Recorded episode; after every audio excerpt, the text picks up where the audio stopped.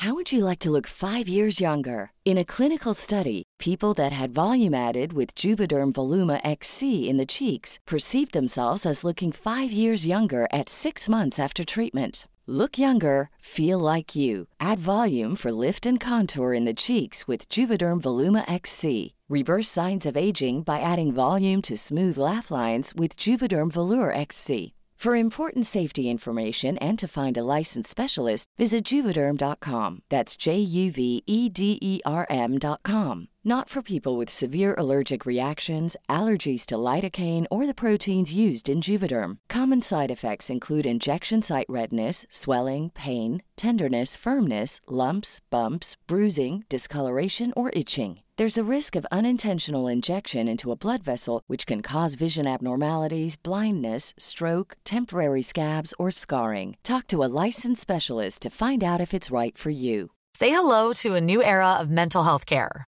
Cerebral is here to help you achieve your mental wellness goals with professional therapy and medication management support. 100% online. You'll experience the all new Cerebral Way, an innovative approach to mental wellness designed around you. You'll get a personalized treatment plan from a therapist, prescriber, or both in a safe and judgment free space. Your cerebral therapist or prescriber will outline a customized plan with clear milestones along the way so you can get to feeling your best. With Cerebral, you're not alone in your mental health journey. We're here to empower you to live a fulfilling life. So take that first step towards a brighter future and sign up today at cerebral.com slash podcast and use code ACAST to get 15% off your first month. Offer only valid on monthly plans. Other exclusions may apply. Offer ends July 31st, 2024. See site for details. ¿No te encantaría tener 100 dólares extra en tu bolsillo? Haz que un experto bilingüe de TurboTax declare tus impuestos para el 31 de marzo y obtén 100 dólares de vuelta al instante. Porque no importa cuáles hayan sido tus logros del año pasado, TurboTax hace que cuenten. Obtén 100 dólares de vuelta y tus impuestos con 100% de precisión. Solo con Intuit TurboTax. Debes declarar para el 31 de marzo. Crédito solo aplicable al costo de la presentación federal con TurboTax Full Service. Oferta sujeta a cambios o cancelación en cualquier momento. Farándula 021, un podcast de cultura pop con periodistas, psiquiatras y vestidas. Comenzamos. Sean bienvenidas y bienvenidos al episodio número 118 de Farándula 021, pero es el primero de la tercera temporada. ¡Bravo! Y estamos felices y contentos. Está Merengón. Merengón, ¿cómo estás? Muy contento, muy feliz de estrenar temporada, de volverlos a ver, de verte a ti muy bien. Ay, gracias. Así es que feliz. Y bueno, yo quiero agradecerte públicamente que me mandaste un pastel Red Velvet que poco necesito para engordar. Qué delicia. bueno, la verdad es que creo que es el mejor Red Velvet que he probado en mi vida. y Eh, vaya que soy bueno. catador Red, Red Velvet y verdaderamente, ¿qué te puedo decir? Hasta mira, nada más de decirlo, se me hace así. Y un pastel de miel me sabe qué cosa, ¿eh? Gracias. Vaya cariño. y compre el pastel Red Velvet. Es delicioso porque además le pones encima, ¿qué le pones encima? Lleva un betún de queso como cobertura y adentro el mismo betún de queso con una compota de frutos rojos. Ay, no, no, mira, lo de compota ya ni lo sentí, pero.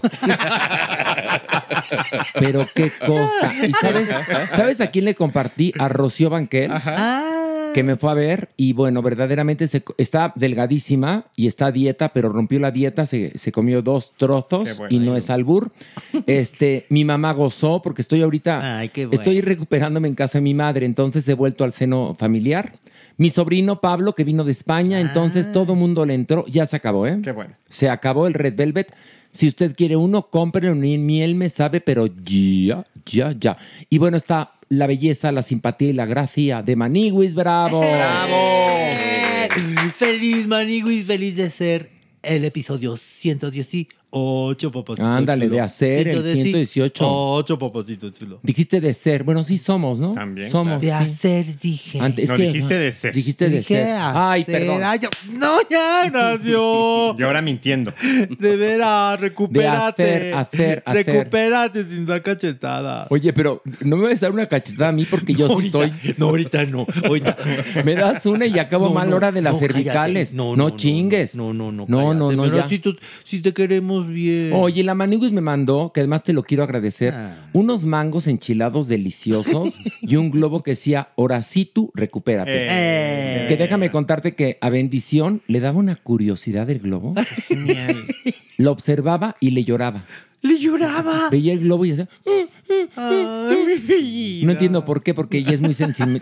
Sí, es muy así sentimental y sensible y todo, todo le, le- Pero no quería jugar con él. ¿o qué? No, porque se lo acerqué y se alejó. Ah. Se alejó y me decía. "Ah".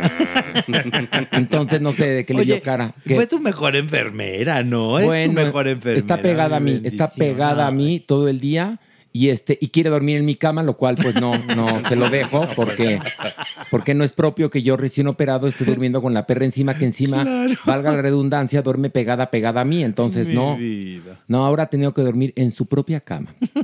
y bueno, está con nosotros, que han pedido mucho que le invitemos. Y bueno, eh, por supuesto que aquí estamos para complacerle a usted que nos escucha, que es parte de la comunidad. Por cierto, suscríbase, suscríbase, suscríbase. Y nosotros estamos transmitiendo desde En la Condesa, donde la verga caucásica es más gruesa. Sí, es nuestro, Sí. nuestro himno. Y está con nosotros un fuerte aplauso a mi querido compañero además de trabajo y de vida, Checo Sound. Muchas gracias por invitarme, qué gusto estar con ustedes, qué honor. No, cuál qué honor, qué honor que vengas, te queremos. No, y aparte, y saber que me pedían, yo ni en, mi- ni en casa de mi mamá me piden. Bueno, pues aquí te pedían. Que cuando invitas que a la Claudia Silva, que ya le hemos invitado, que al Checo Sound, y bueno, será los que invitemos del, del extinto programa, digo yo, ¿verdad? Así I won't go further, ya, no digo más. Oye, pero falleció Shanira O'Connor, Checo Sound, Sí. ¿qué, qué, qué legado este, deja esta mujer? Yo creo que una de las voces eh, más hermosas de la música de los últimos años. eh, ¿Sabes qué? Es muy, fue muy polémica, por supuesto. Era una mujer con mucho. Con mucha, con mucha rabia de pronto, como que venía de una familia bastante como peleada entre los Bueno, papás y todo. o sea, abusada por su madre, dice que abusada mío. psicológica su y sexualmente. abusó de ella y de los hermanos. También. Se fueron a casa del papá. El papá no la aguantó y, se la, y la metió en un internado. Qué cosa. Eh, de ahí la sacó una escuela un poco más laxa donde empezó ya a poder eh, conocer más gente, en- entrar a la música. Y de pronto se fue a Dublín con un grupo que tenía. Se entera que se muere su mamá. Y es un golpe muy fuerte porque nunca pudo hacer las paces con ella. Entonces hay como muchos baches. Ella siempre fue una mujer que tenía como muchas polémicas. Una de ellas es que era partida- partidaria de la, del IRA, que era eh, uno de los grupos que dividía Irlanda. Sí, por supuesto. Y era uno de los grupos más radicales aparte. Eventualmente se disculpó y dijo que, que bueno, que era un ardid de jovencita, era una señorita. Y estaba también en una etapa también donde el punk era muy contestatario y Sí. como que era su forma de ser, digamos como punk, pues, Sí, o sea, sí. ser rebelde. La cuestión es que se va a Inglaterra y ahí es donde graba eh, este, un primer disco que desechan porque le hacía sonar muy celta. Ok. Creo yo que eso hubiera sido una gran idea, porque de hecho, si escuchan mucho la voz de ella y le ponen un poco de atención, la música celta es muy nostálgica, llega a ser hasta triste, la cultura celta es, es muy rica y tiene mucha sabiduría y todo eso, pero ella tiene este tono donde tiene nostalgia, tiene tristeza.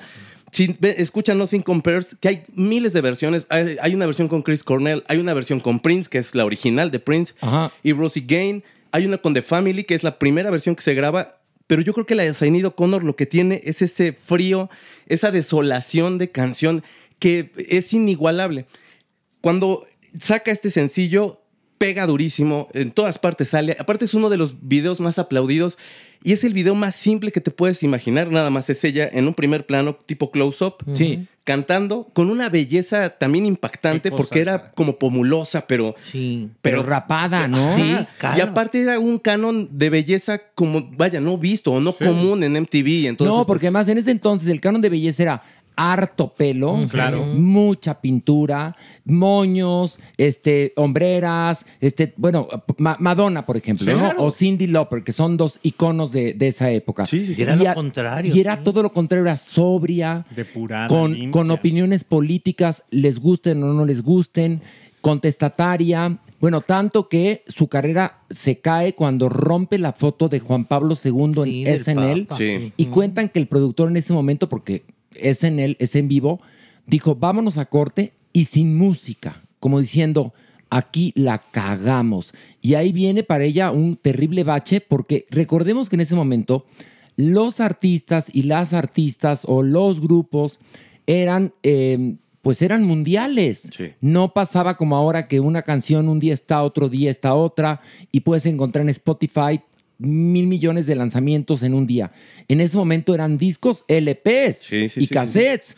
Es decir, si tú te volvías estrella, eras mega estrella inmediatamente y ella era una mega estrella. Sí, eh, fíjate que en Inglaterra, por ejemplo, está el Pop- Top of the Pops, que es uno de los programas que eran lo de los más importantes. Yo lo veía. Y salían los mejores artistas, Duran Duran, eh, The Smiths, lo, quien quiera si había estado, David Bowie mismo. Oye, yo me acuerdo, perdón que te interrumpa, que por ejemplo, eh, eh, Whitney Houston con su primer éxito estuvo en primer lugar en Top of the Pops durante meses, por Sí. ejemplo.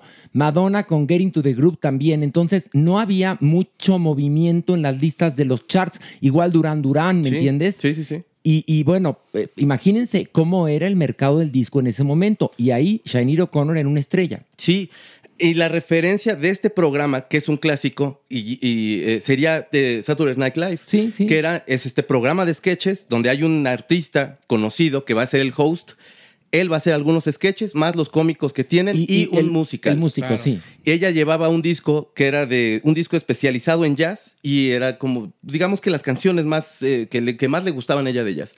La última canción se llama War, que es una canción de Bob Marley.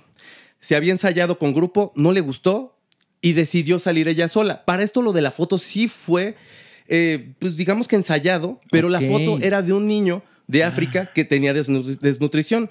La producción dijo, qué bueno, porque es combatir al enemigo, que el enemigo sería la injusticia, que no les llega comida, tal y tal. Y la historia que se ha hecho el productor, que pobre tipo, probablemente perdió hasta la chamba. No, no la perdió porque ahí sigue. Qué bueno. Porque, porque digo, al final de cuentas, ella, Ella lo saca, la, saca la foto del Papa y empieza a decir, ataquen al enemigo. Este es el verdadero enemigo. Y al final avienta la foto de Juan Pablo II.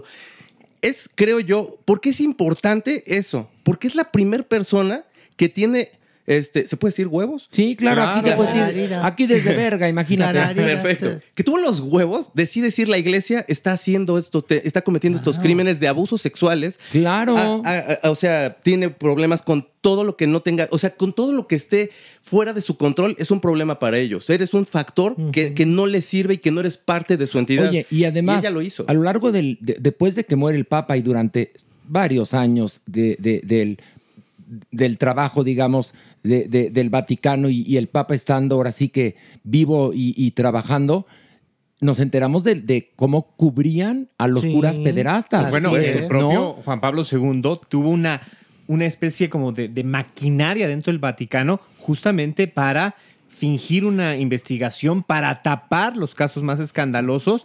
Y bueno, aquí en México teníamos quizás el, el- el- el caso peor con el padre Claro, Maciel, claro, que era además uno de los eh, grupos que más apoyó económicamente al Así Vaticano y en particular a Juan Pablo y II. protegido el padre Maciel por Juan Pablo II. Totalmente, y luego, por ejemplo, también el, el Papa Juan Pablo II, y perdón que se los diga, pero está hablando de historia, fue a África en la crisis más fuerte del SIDA, decir, está prohibido utilizar el condón. ¿Y sabes cuánta gente se contagió? Entonces, pues... Ahí hay algo que, que- que podría discutirse sobre esa foto que rompió Shiny O'Connor. Es que fue, yo creo que se adelantó a su época. Y de verdad, aparte, se me hacía lo más hipócrita de la sociedad de Estados Unidos. Son, ellos son, y, y son infinitamente conservadores. O sea, podríamos nosotros tener la impresión de este país de libertad. Son infinitamente conservadores. Y eh, hay como esta ideología en donde está un partido que es demócrata, pero está un partido que es, este, que, que- que Republicano. es republicano. Pero realmente quienes están en- a cargo de ese país y de, y de muchos otros son las empresas. Las grandes y- y- compañías, por supuesto. Y entonces son quienes van dictando. Y pues estas grandes empresas son muy conservadoras, apoyan mucho a, a- a toda la cuestión religiosa y todo Ay, eso. claro. Pero hay un 84% de cristianos en Estados Unidos. Dime si no es la postura más hipócrita de pronto cerrarle, las cerrarle la puerta para siempre de la NBC a Zainido Connor. Cuando era de. O sea, ni siquiera es tu religión. O sea, no te afecta realmente en nada. Pero, pero imagínate tan fuerte que era la imagen, obviamente, era intocable. Era intocable el papá. Y el atreverse a hacer este tipo de cosas tan rebeldes, obviamente ellos no iban a apoyar eso. No, no, Se hubiera echado el mundo encima. No, porque además, y en ese momento no había la globalización que tenemos Claro, ahora ni mira. redes sociales, pero No. sabían que el mundo se les iba a ir encima y anunciantes, porque hay Sí. una cosa, por un lado tiene razón, hay una gran cantidad de protestantes en, en Estados Unidos, pero también hay católicos con mucho poder y que seguramente están vinculados a las compañías que son las que se anuncian en televisión. Entonces, no era por una postura del programa, Sí, no. No. que el programa es bastante contestatario y lo conocemos SNL, sino también para cuidar a sus anunciantes. Y bueno, también hay que entender que Shanice O'Connor no era una mujer que tenía una salud mental estable. El hijo se suicida hace 18 meses, queda muy mal. Ella tuvo intentos de suicidio Sí. y acaba falleciendo el miércoles y, y muere a los 56 años de edad. O sea, Jovencísima. muy joven, ¿no? Decía que tenía una conexión fuertísima con el hijo, que tiene, tenía más hijos, pero con este de- había una cuestión almática que decía que compartían. eh, y, y yo no puedo imaginarme una persona con todos los problemas que ella tenía. Tú imagínate. Que aparte, con este tipo de pérdida, aparte tan dramática, porque el, eh, el jovencito este se quita la vida, eh, como papá, yo creo que debes sentirte que lo defraudaste, No, o sea, bueno, que, que no estuviste para él, etcétera. Y todas las cosas que yo he leído es como eh, de Debbie Harry, de Michael Stipe, de R.E.M., varios músicos, Peter Murphy, etcétera, que todos están como de por fin está descansando. Por fin está descansando porque la veías padecer. Los fans era, es que está lanzando estos tweets donde está amenazando que a lo mejor se quiere quitar la vida. Está pasando esto donde dice que está en crisis y tenemos miedo que haga algo.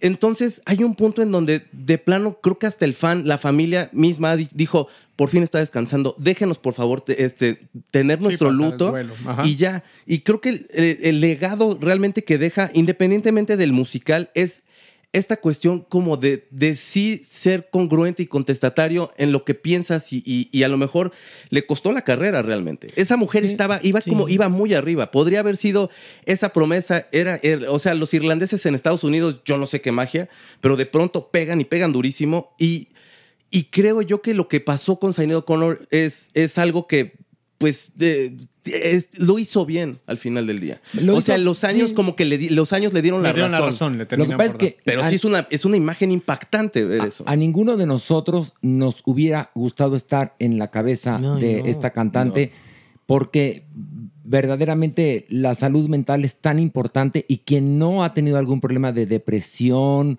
o de ataques de pánico no comprenderá. Dirá, ay, está loca, se quita con té de tila, no, ve al No, psiquiatra para que te recete unas pastas. No, no, no, tiene que ver con muchas cosas. Una mujer abusada sexualmente de niña, una mujer de una familia muy católica, en una Irlanda convulsionada, con un espíritu a- artístico impresionante, queriendo expresarse a través de su música. Es decir, difícil la vida y bueno, ya está descansando y sin lugar a dudas es una de las más grandes estrellas de la música, por lo menos del siglo XX, ¿no? Sí, completamente de acuerdo. Ay, mira. Absolutamente. Oigan, y por cierto, por cierto, Checo Sound está un poco en el lugar de Pilar hoy, porque Pilar no está. ¿Dónde está Pilar, Maniwis? Pilar. Que estaba en, en el que fue a ver. el- me, me- me dijo que se había ido a visitar el Gran Cañón a Las Vegas, Nevada. Sí, está en Las Vegas. Sí. Sí está en Nevada. Ajá. Pero no fue al Gran Cañón. ¿Y entonces Ay, a dónde? no. Se fue a un hotel que se llama El Gran Atascón. Hotel Swinger. ¿Qué? Hotel Swinger. Sacó membresía y todo, ¿eh? No. Cari- carísima. Me- oye, carísima. membresía Golden Shower. Go- sí, membresía Golden Shower Premier. Dark Ajá. Room, Golden Shower Dark Room. 5.500 dólares la membresía anual. ¿Qué, pues, ¿qué, te, No. qué pasa ahí con Sí. eso? ¿Y qué te Cinco dan? Te, No, te dan ¿te dan? por todos lados. te dan por Ay, todos no, pues ya lados. con razón. Ahí, ahí le dijo, ¿usted habla inglés? Dijo, pues güey. Ahí Ok. empezamos mal, ¿no? Pues, pero ya cuando empezó a utilizarte el oh my god. o more, Yes, more. yes, yes. Yes, yes, yes. More, more. Dijo, sí, esta sí habla. Esta sí te domina el idioma. Oye, pero ya estoy atando cabos porque cuando felicité a Pilar en Twitter, en el hilo le decían killer, killer, killer. Y luego ya leí algo, ya, ahora ya, ya, comprendo, entendiste. que cuando dijeron mordida, mordida, Pilar mordió la vela y no era de cera.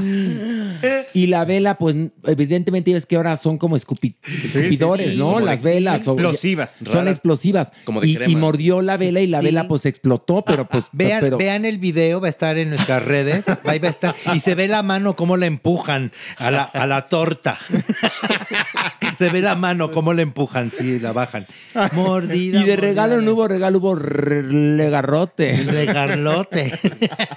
Ay, no, mi Pilar, pero está Ay, contenta, ¿no? ¿cómo no? Y que goce su sexualidad. Y no vayan de chismosos de que, ay, están diciendo que no te cuenta que, que- que ya saben lo que les contestamos. Ay, por favor, y lo que contesta Pilar. Pilar, y bueno, y también me, me imagino que habrá puesto Pilar was here.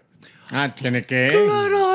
Maniwis. ¿Tú crees que iba a ¿Cómo, desaprovecharlo cómo por- podría ser la, la leyenda de Pilar cogió aquí en este en inglés eh, merengón en un hotel swinger? Pues Pilar fucked here. Pilar fuck here, ¿sí? Qué bonito. O Qué- Pilar qué- qué- qué bonito. did enjoy it. Pilar trepose al guayabo. Pilar enjoyed the whole thing here. Ahí podría ser. The whole thing. The whole dick here. Exactamente. O the whole. The whole. She never Ay, get down of the guayabo.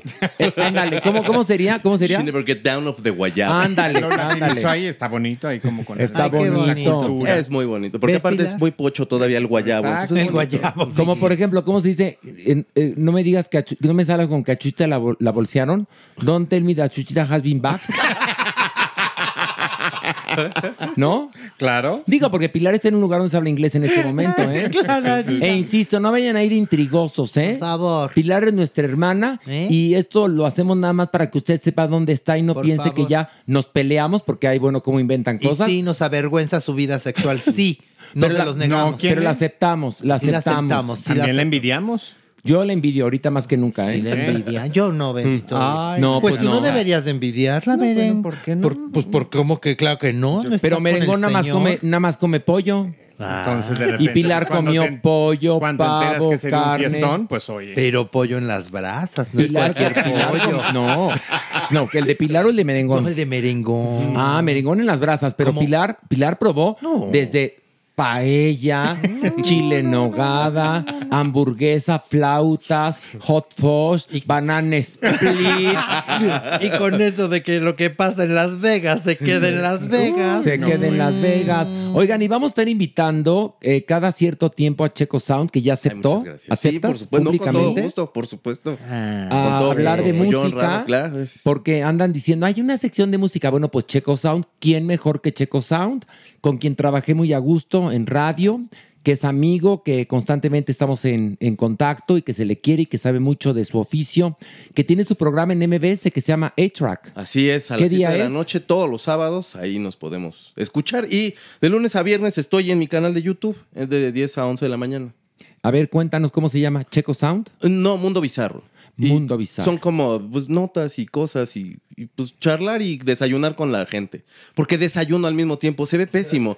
Sí, o sea, está en podcast si quieren escucharlo porque se ve horrible. Yo tragando ahí en vivo, eso es muy... Y es- pero ¿cómo, ¿qué pasa cuando tienes que dar una explicación y el huevo con chorizo se te empieza a derramar por la boca? Normalmente me hago sincronizados o chilaquiles y sí es muy incómodo porque estás, o sea, está el micrófono y estás como por acá así. Se ve raro. Oye, el pero- otro día, yo les cuento que el otro día fui a grabar a TV Azteca, la de 8, que Sí. ya salí el viernes a grabar. Y entonces llegué antes y pedí unos chilaquiles en el restaurante de TV Azteca. Y me llegaron a preguntar unas cosas, compañeros que me encontré de cómo saliste de la operación, cómo sigues. Y yo intentaba responderles.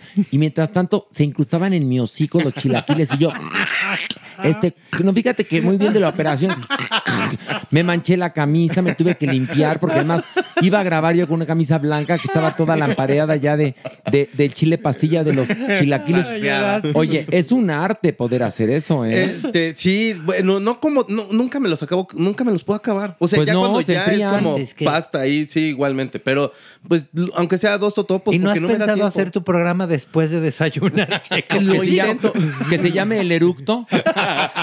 Permítanme. Voy- si les cambio de tono de voz, ustedes disculpen, público. Pero es que la verdad, comer y actuar tiene su ciencia. No, comer y conducir no, no, no, no. también. Sí, cómo no, cualquier. Remember Pearl Harbor, acuérdate nosotros en Dispara Margot Dispara, que no voy a decir quién le tragaba como si verdaderamente lo mereciera y luego al aire, ¿verdad? Dios. Pero bueno, tiene su dificultad, se los aviso, ¿eh? Por eso nosotros cuando, como esto es grabado, hacemos breaks y por ejemplo hoy trajimos pizzas para celebrar. Ay, qué rico, Trajimos sí. pizzas para celebrar que tendremos un programa increíble. Vamos Pero no a hablar. trajimos, tú nos invitaste. Bueno, Sí. yo les invité pizzas para celebrar el inicio de la tercera temporada. Les traje a Checo Sound. En un ratito vamos a hablar de la vida de los narcos satánicos. Sí. El cuerpo nos va a hablar de los cinco cuerpuntos de la menopausia. Obviamente hay Averno y por supuesto tenemos adopción responsable y tenemos nuestro ver o no ver. Así que usted quédese ahí porque este podcast va a estar largo como les gusta, largo como Sin Pilar lo está disfrutando en Las Vegas. Feliz cumpleaños, mi Pilarita. Pilar, te queremos con el corazón y lo sabes. Juega por nosotros, gana en Las Vegas, perdón, Las Vegas. En Las Vegas, Nevada. Y juega, pero en los casinos. Sí, mana. Por ya. favor. Basta de cuartos oscuros. Sí. ¿Cómo se llama? El Gran Atascón. El Gran ¿Y Atascón, cómo, Hotel Swinger. cómo pronunciarán los gringos el Gran Atascón? Así, Grand, Grand- Grand, Grand, Grand, como Grand, Grand, Grand Atascón. Grand Atascón. Ajá. Sí, Muy porque es bien. medio pocho el... Y Pilar el tiene su, su membresía, Golden membresía. Shower. Golden Shower Plus. con, con tus puntos que son coming shots. Sí, y ahí también, ahí también hay maquinitas, porque ves que en Las Vegas no pierde, Sí, ¿no? Clararira. Pero nada más Hay que en lugar de sonar ting, cling, cling, suena. ¿No? Ay, qué cosas de la vida. Pero bueno, Checo Sound, gracias. Entonces No, ya hombre, estarás con nosotros aquí visitándonos. Muchas gracias por invitar. Sí, sí, sí, con mucho gusto. ya Gracias, estás. Para que nos des las recomendaciones musicales o hablemos, por ejemplo, de por qué tal canción está en el primer lugar. Muy bien. ¿No? ¿Por qué, por qué Peso Pluma es tan exitoso? Por o por qué. Rosalía terminó con el galán. No sé, mucha cosa que tenemos que hablar, ¿no? Pero ya se fue con Shakira ahorita ese, este no, no, no, no, no. Ah, No, no, no. No, ya, el ya, haber. quédate a escuchar el podcast y sabrás con quién se fue. Sas. Raúl y Alejandro, que no fue con Ay, Shakira. Shakira es comadre. Sí, también No, yo estaba de eso, son amigos. no, no. ya, ya, ya, ya, no estén quemando. No, no voy a quemar nada, Averno. no voy a quemar favor. nada. Por- yo no me meto en sus vidas, no se metan en mi averno. Ay, bueno. Bueno, damas y caballeros, vamos a esto. Ver o no ver. Y bueno, la alineación cambió un poquito en este momento. Quiero recibir con un fuerte aplauso a la doñinini que subió de la Gracias. Averno. Señora. Gracias. Adorados todos, divinos. Gracias. Lástima que no pueda decir lo mismo. Gracias, Horacio. Doñinini está preciosa este día que estamos iniciando No, eh, nuestra tercera temporada No, de no es para menos. 021. No es para menos, ni es un favor. Así soy yo. Eso, muy bien. Así Divina. nació. Así. Así nació. Así me despierto. Así se Ay, despierta. Por supuesto. Porque la que de- es bella es bella. ¿Qué Sí, que debería de ser un poquitito más amable ¿Sigues en esta aquí? tercera temporada. No que había cambiado la alineación. No, bueno, está Y el merengón. balanceo también, porque... No, está. Por favor. Pero a ver, ¿cómo va a cambiar la alineación? Sí, ¿cómo se checa el aceite? Ah, ¿verdad? Está la manigüis. Bueno, sí, eso es verdad. Pero no veo aquí a alguien. No, a ver. No. ¿Está pasando no, algo? No, es- no está Pilar porque está ¡Ay, claro! en el hotel El Gran Atascón Gran en Las Atascón. Vegas, perdón, en Las Vegas, Vegas. Nevada. Ahí Oye, anda. espérame un momento. Pero está en su lugar quién? No, no, no. ¿Qué? Es que falta alguien en el averno. Allá abajo me falta alguien. ¿Quién? ¿Quién? ¿Pito? Pi- Pido- ¿Cómo? ¿Dónde está ¿No Pito? está Pito? ¿No está? No está. ¿Desde cuándo se desapareció? ¿Hace cuánto que se fue esta mujer? Cuatro días. ¿Cuántos Los mismos que lleva Pito No. fue. Se, Se lo llevó a llevó. Pito. No, tan, tan, tan. No puede Con ser. ¿En serio, Con Pilar? razón le dije, ¿a qué hora sale tu vuelo? Dijo, no, me voy montada. Ándale. Ahora voy asuntando. Ay, Pero Pero me va a oír, me va a oír esa mujer. No, y también ¿Y regaña a Pito? Pues sí. Pero, Tampoco ¿por, creo- ¿cómo, ¿por qué lo voy a regañar? porque tampoco creo que le haya puesto una pistola en su, Ella No, en sí. su cabeza. No, a ver, a lo mejor Pito fue la pistola y de carne. Eso sí, no lo sé. razón. Entonces se llevó, se llevó de acompañante a. Pito. Híjole, ya veo a la hora de que estén en los restaurantes y que quién va a pagar y que Pito diga, bueno, pues saca la mitad. Yo disparo. y yo disparo. O que Pilar saque el billete en mi cabo de 100 dólares ¿Cómo le van a hacer? Va a tener Pito que trabajar mucho. Pues sí, y es bien huevón. No va a estar escupe y escupe Es mi huevón. Pito. Y aventándose del gran cañón agarrada. Ándale, Oye, bien agarrada qué gran pena, cañón. qué pena con Olga Brinsky. Porque vive ahí en Las Vegas. ¿verdad? Clararira Sí. y, y es pastora. Sí, pero, pero, pero Olga Briskin sí conoce a Pito. Por ¿eh? Por favor. eso, qué pena. Por favor. No, vaya que lo conoció. Es más, le va a decir, ¿qué huele? ¿Cómo estás? Si hasta el ¿No? violín del tocaba, ya Sí, se exactamente. agachaba. Por favor. Ahora Sí, porque resulta. mi Olga Briskin se sentó, ¿eh? Y sabroso. Se sentó y sabroso. Y no, no estamos inventando, lo No, cuenta no, no, ella en no, Bellas no. de Noche, ¿eh? Así es. Ella inventó el circo a cuatro pistas. Con eso te digo todo. Exactamente, montada en, ya no digo quién, ¿eh? Sí. Y bueno, en lugar de, de- de Pilar está aquí alguien que no necesita presentación, porque les voy a dar una pista. A ver. Lo sabe, lo sabe. Es- Eh, eh, el doctor Cuerpo. el cuerpo, eh, Bravo. Jeremy, Jeremy, Bravo yo. que va a estar muy participativo en este podcast, porque al rato vamos a hablar de, pues, de brujería, ¿no? Doctor, al rato Ay, ay, vamos ay. a hablar. Y ustedes Ay, saben ay, que ay. los temas de brujería me encantan. Sí, mí- porque, a- porque al mí- doctor le gusta el palo y la escoba es de palo. A mí nunca me gustó ese tema. ¿No? Yo siempre con tata Dios y agachadita y así. ¿En serio? Y por la derecha. Y me fue muy bien. Pero cuentan que su. Sí, cuentan. No, no era su compadre Alfredo Palacios, ¿verdad? No, No, ese era de ay, claro, el Laray lo es, el Joto, ese rey. Ay, no diga eso, doña. Nini. No, te diga, no, no te preocupes, ya está muerto. Oye, Nini, no diga eso, Oye. por favor. Oiga, perdón, oiga, ¿y no está también en, en el haber, no? ¿Quién? Alfredo Palacios. Yo no lo he visto. No. No, no lo he visto. Pues está en Es el que a lo cielo. mejor, a lo mejor, no, a lo mejor no, no. lo reconoció. No. Tiene otra cara. La original. Es que no estaba bautizado, está en el limbo. Ah, muy Aunque bien. ya no hay limbo, por eso ya nadie sabe dónde está. No, es que eso ya es un hoyo negro el limbo. Sí, No, sí, de este tamaño. De este Y tamaño. como vaya el que le gustaba el, el hoyo negro, ¿eh? Le encantaba, uy, eso dice. No, pero cuentan quienes iban a su peluquería Ajá. que adoraba, este, pues a Al dios de un ojo. ah, no, no, no, no, no, no, a ciertas deidades Sí. del lado oscuro, ¿eh? Sí, sí, eso cuentan. Cuentan Sí. que en, en su peluquería cuentan. Yo por nunca fui. eso le quedó así la carita. Escúchame lo que te digo, ¿eh? Hay que portarse bien, ¿eh? Yo sé lo que, por eso te digo, yo con Tata Dios así agachadita mirando para abajo y, Y, me y fue su muy bien. comadre, la tigresa también. No, no fue mi comadre. tú. No, de, no fue mi comadre. de Alfredo Palacio. Ah, es así. Sí. No, si Doña Nini no, no Por era- favor, no, no, no. era- no, no, no. La masa revuelta genera su propio ser. Y yo no soy de la masa, perdóname. No, mi Doña Nini No, no. siempre Su se, co- se coció aparte. Su ¿eh? comadre era Lola Beltrán. Tampoco fue mi comadre. La señora no. bebía mucho, ¿no? ¿Cómo te atreves? Dolores del Río. ¿Cómo te atreves? Tampoco. Ay, bueno, entonces ¿quién era su Libertad comadre? Lamarque. Alejandra Guzmán. Alejandra En Guzmán, todo su caso. comadre, exactamente. Sí. ¿Ven? Tú, información chapa, Larailo, Joto. Sí, señora. Pues su ahijada le salió de atar, oiga. Porque ya no estoy allá. Por eso. Frida Sí, porque yo con mano dura, uy, ya lo hubiera interesado. Frida Sí, porque Sofía. los padrinos están para, para No. de alguna manera. Para guiar. Para, Para guiar, guiar. Sí. claro, No, sí, pues, sí. bueno. Sí, y porque- bueno, basta de tanto parloteo. ¿Ya se van? No, no, no, No. vamos, vamos Ah. a hablar de cosas que a usted le van, le van, le van a parecer A ver, interesantes. mucho. Pongo atención. Como por ejemplo, vamos a hablar de la tan controvertida y tan nombrada y tan recaudadora de dólares y pesos y yens y todo de euros en taquilla. La película Barbie que se encuentra en los cines. Esta película es protagonizada por Margot Robbie, Ryan Gosling. También aparece Dua Lipa. Está Will Ferrell. Y bueno, América Ferrera. América una Ferrera. gran cantidad de luminarias. Una ¿Y de. ¿Qué trata? Una pléyade. Trata de que Barbie vive en, en el mundo de Barbie. Bueno, la película empieza con que las niñas juegan con bebés. Hasta que llega Barbie, llega Barbie empoderada, Barbie que puede elegir cualquier profesión, Barbie que tiene su propio dinero, Barbie que manda. Y vamos en eso al mundo de la Barbie, donde está, la verdad es que la estética y la dirección de arte son espléndidas.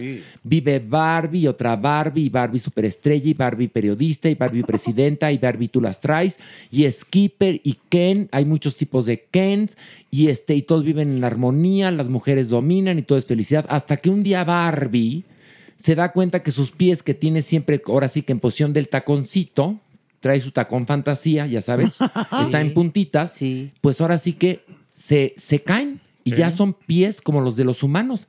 Entonces va con una Barbie que conocen como la Barbie rara, que es una Barbie bizarra, que le dice, lo que pasa es que tú tienes una gran conexión con la, la niña que juega contigo en el mundo real.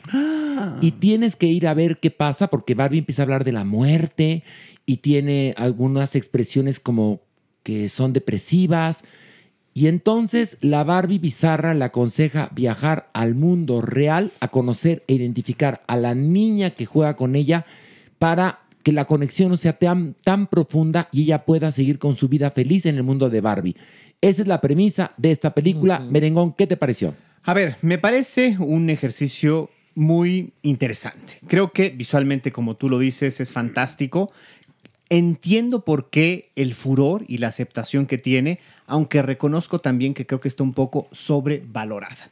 Es decir, sí efectivamente es una buena apuesta, es una buena premisa de hacer este ejercicio de reflexión en torno al ser humano, la muerte, la decisión de qué quiere ser cada quien y lo que debe de hacer o lo que está dispuesto a hacer para defender eso, pero de eso a que sea el ejercicio filosófico y ontológico más inteligente que haya ocurrido en el cine, pues dista muchísimo de eso. Es un producto disfrutable, sí, hábil, inteligente, sí, pero no más allá. Pues mira, me sorprendió, Maywis. La verdad me sorprendió, para serte honesto. Yo pensé que iba a haber un comercial larguísimo de hora y media, ¿no? Sí, sí. De Barbie. Y no, la verdad es que no. Mm, Desde el primer momento te atrapa visualmente y te empieza a dar unas vueltas de tuerca bastante interesantes, Maywis. Fíjate que la disfruté. Y la ver, Margot Robbie está encantadora. Encantadora y, y Ryan Gosling, pues sí, como no, con todo. ¿Quién dijiste, perdón? Ryan Gosling. Pronuncia bien. Lo pronuncié Mira, bien. ve cómo tengo la mano ya puesta. No, y traigo señora, anillos. lo pronuncié muy bien. Estoy checando. Ryan Gosling. Pon atención. Pero bueno, ¿te gustó la película o no te Sí, gustó? sí me te gustó, gustó? Mike, fíjate. A mí me pareció lo que dice Merengón sobrevalorada, antes de que el doctor Cuerpo emita su opinión. Porque la película, eh, bueno, a, a diferencia de lo que esperábamos, que era una historia de amor entre Barbie y Ken, que qué bueno que no lo es, como las versiones en dibujos animados que hay de la muñeca, la película pretende ser una crítica acerca de la sociedad que es machista. En la película, cuando Ken y Barbie viajan al mundo real, Ken lee un libro sobre patriarcado y entonces regresa a este mundo de las Barbies y en dos minutos domina a todas las mujeres. Lo cual va en contra de un discurso profundo que podría tener la película, ya que si supuestamente las Barbies tienen dominado su mundo y lo llevan en armonía y todo en paz, ¿cómo es posible que Ken, que leyó medio libro del patriarcado, en dos minutos la somete? Porque cuando Barbie regresa al mundo, y no estoy spoilereando porque esto se ve en el tráiler, tiene que, con todas las mujeres aliadas, rescatar este mundo y volverlo a su manera o forma original. La película tiene muchas cosas que no soportan el, el análisis ni siquiera ligeramente profundo.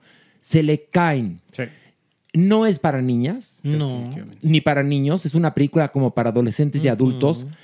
Me imagino que para muchas personas que quizás no ven tanto cine, pues representó una toma de conciencia bien. La película tiene intenciones positivas, es bien intencionada, pero no es una película como para que te cambie la vida. O sea, es decir, hay una cantidad de autoras importantísimas, películas importantísimas, series que hay. A mí me cambió la vida Citizen Kane, me cambió la vida este, Dogville, me cambió la vida Viridiana, pero Barbie es una película No, ramplona. obviamente. Miren, tan no, no es susceptible de un análisis que cuando Barbie y Ken llegan al mundo real, van sobre Santa Mónica Boulevard vestidos como cualquier otro, ¿eh?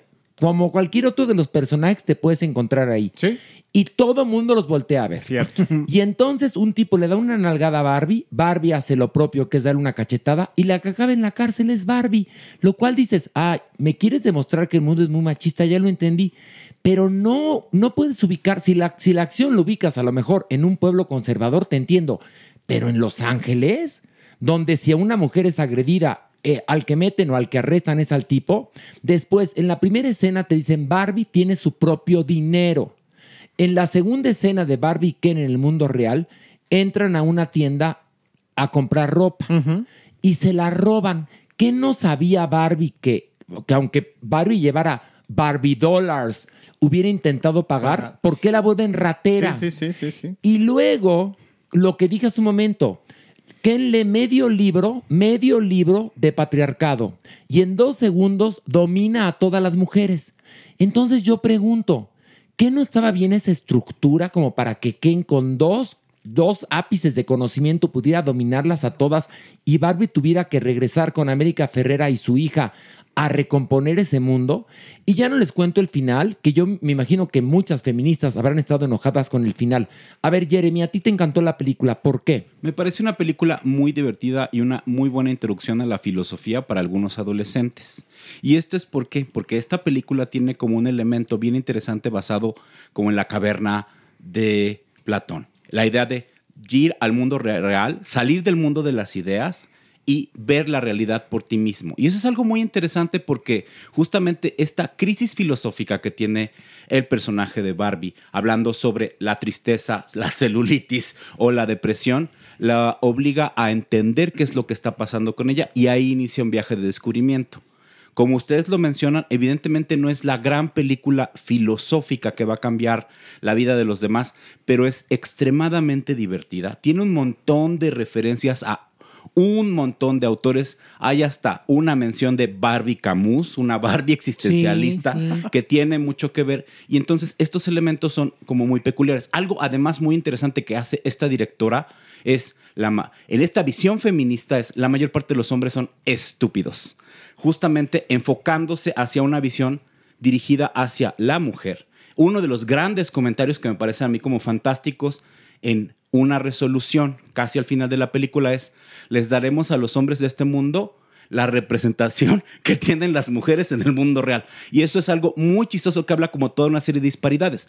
Trata de abordar un montón de temas hablando de las nuevas olas de feminismo y aceptación y evidentemente se puede quedar muy corta, pero para adolescentes, para chicos o alguien que está como entendiendo este concepto de despertar, es fantástico. De hecho, este libro se trata bueno, esta Barbie, más bien esta película, está basada en un libro que se llama Reviviendo Ofelia o Cómo salvar a la niña adolescente.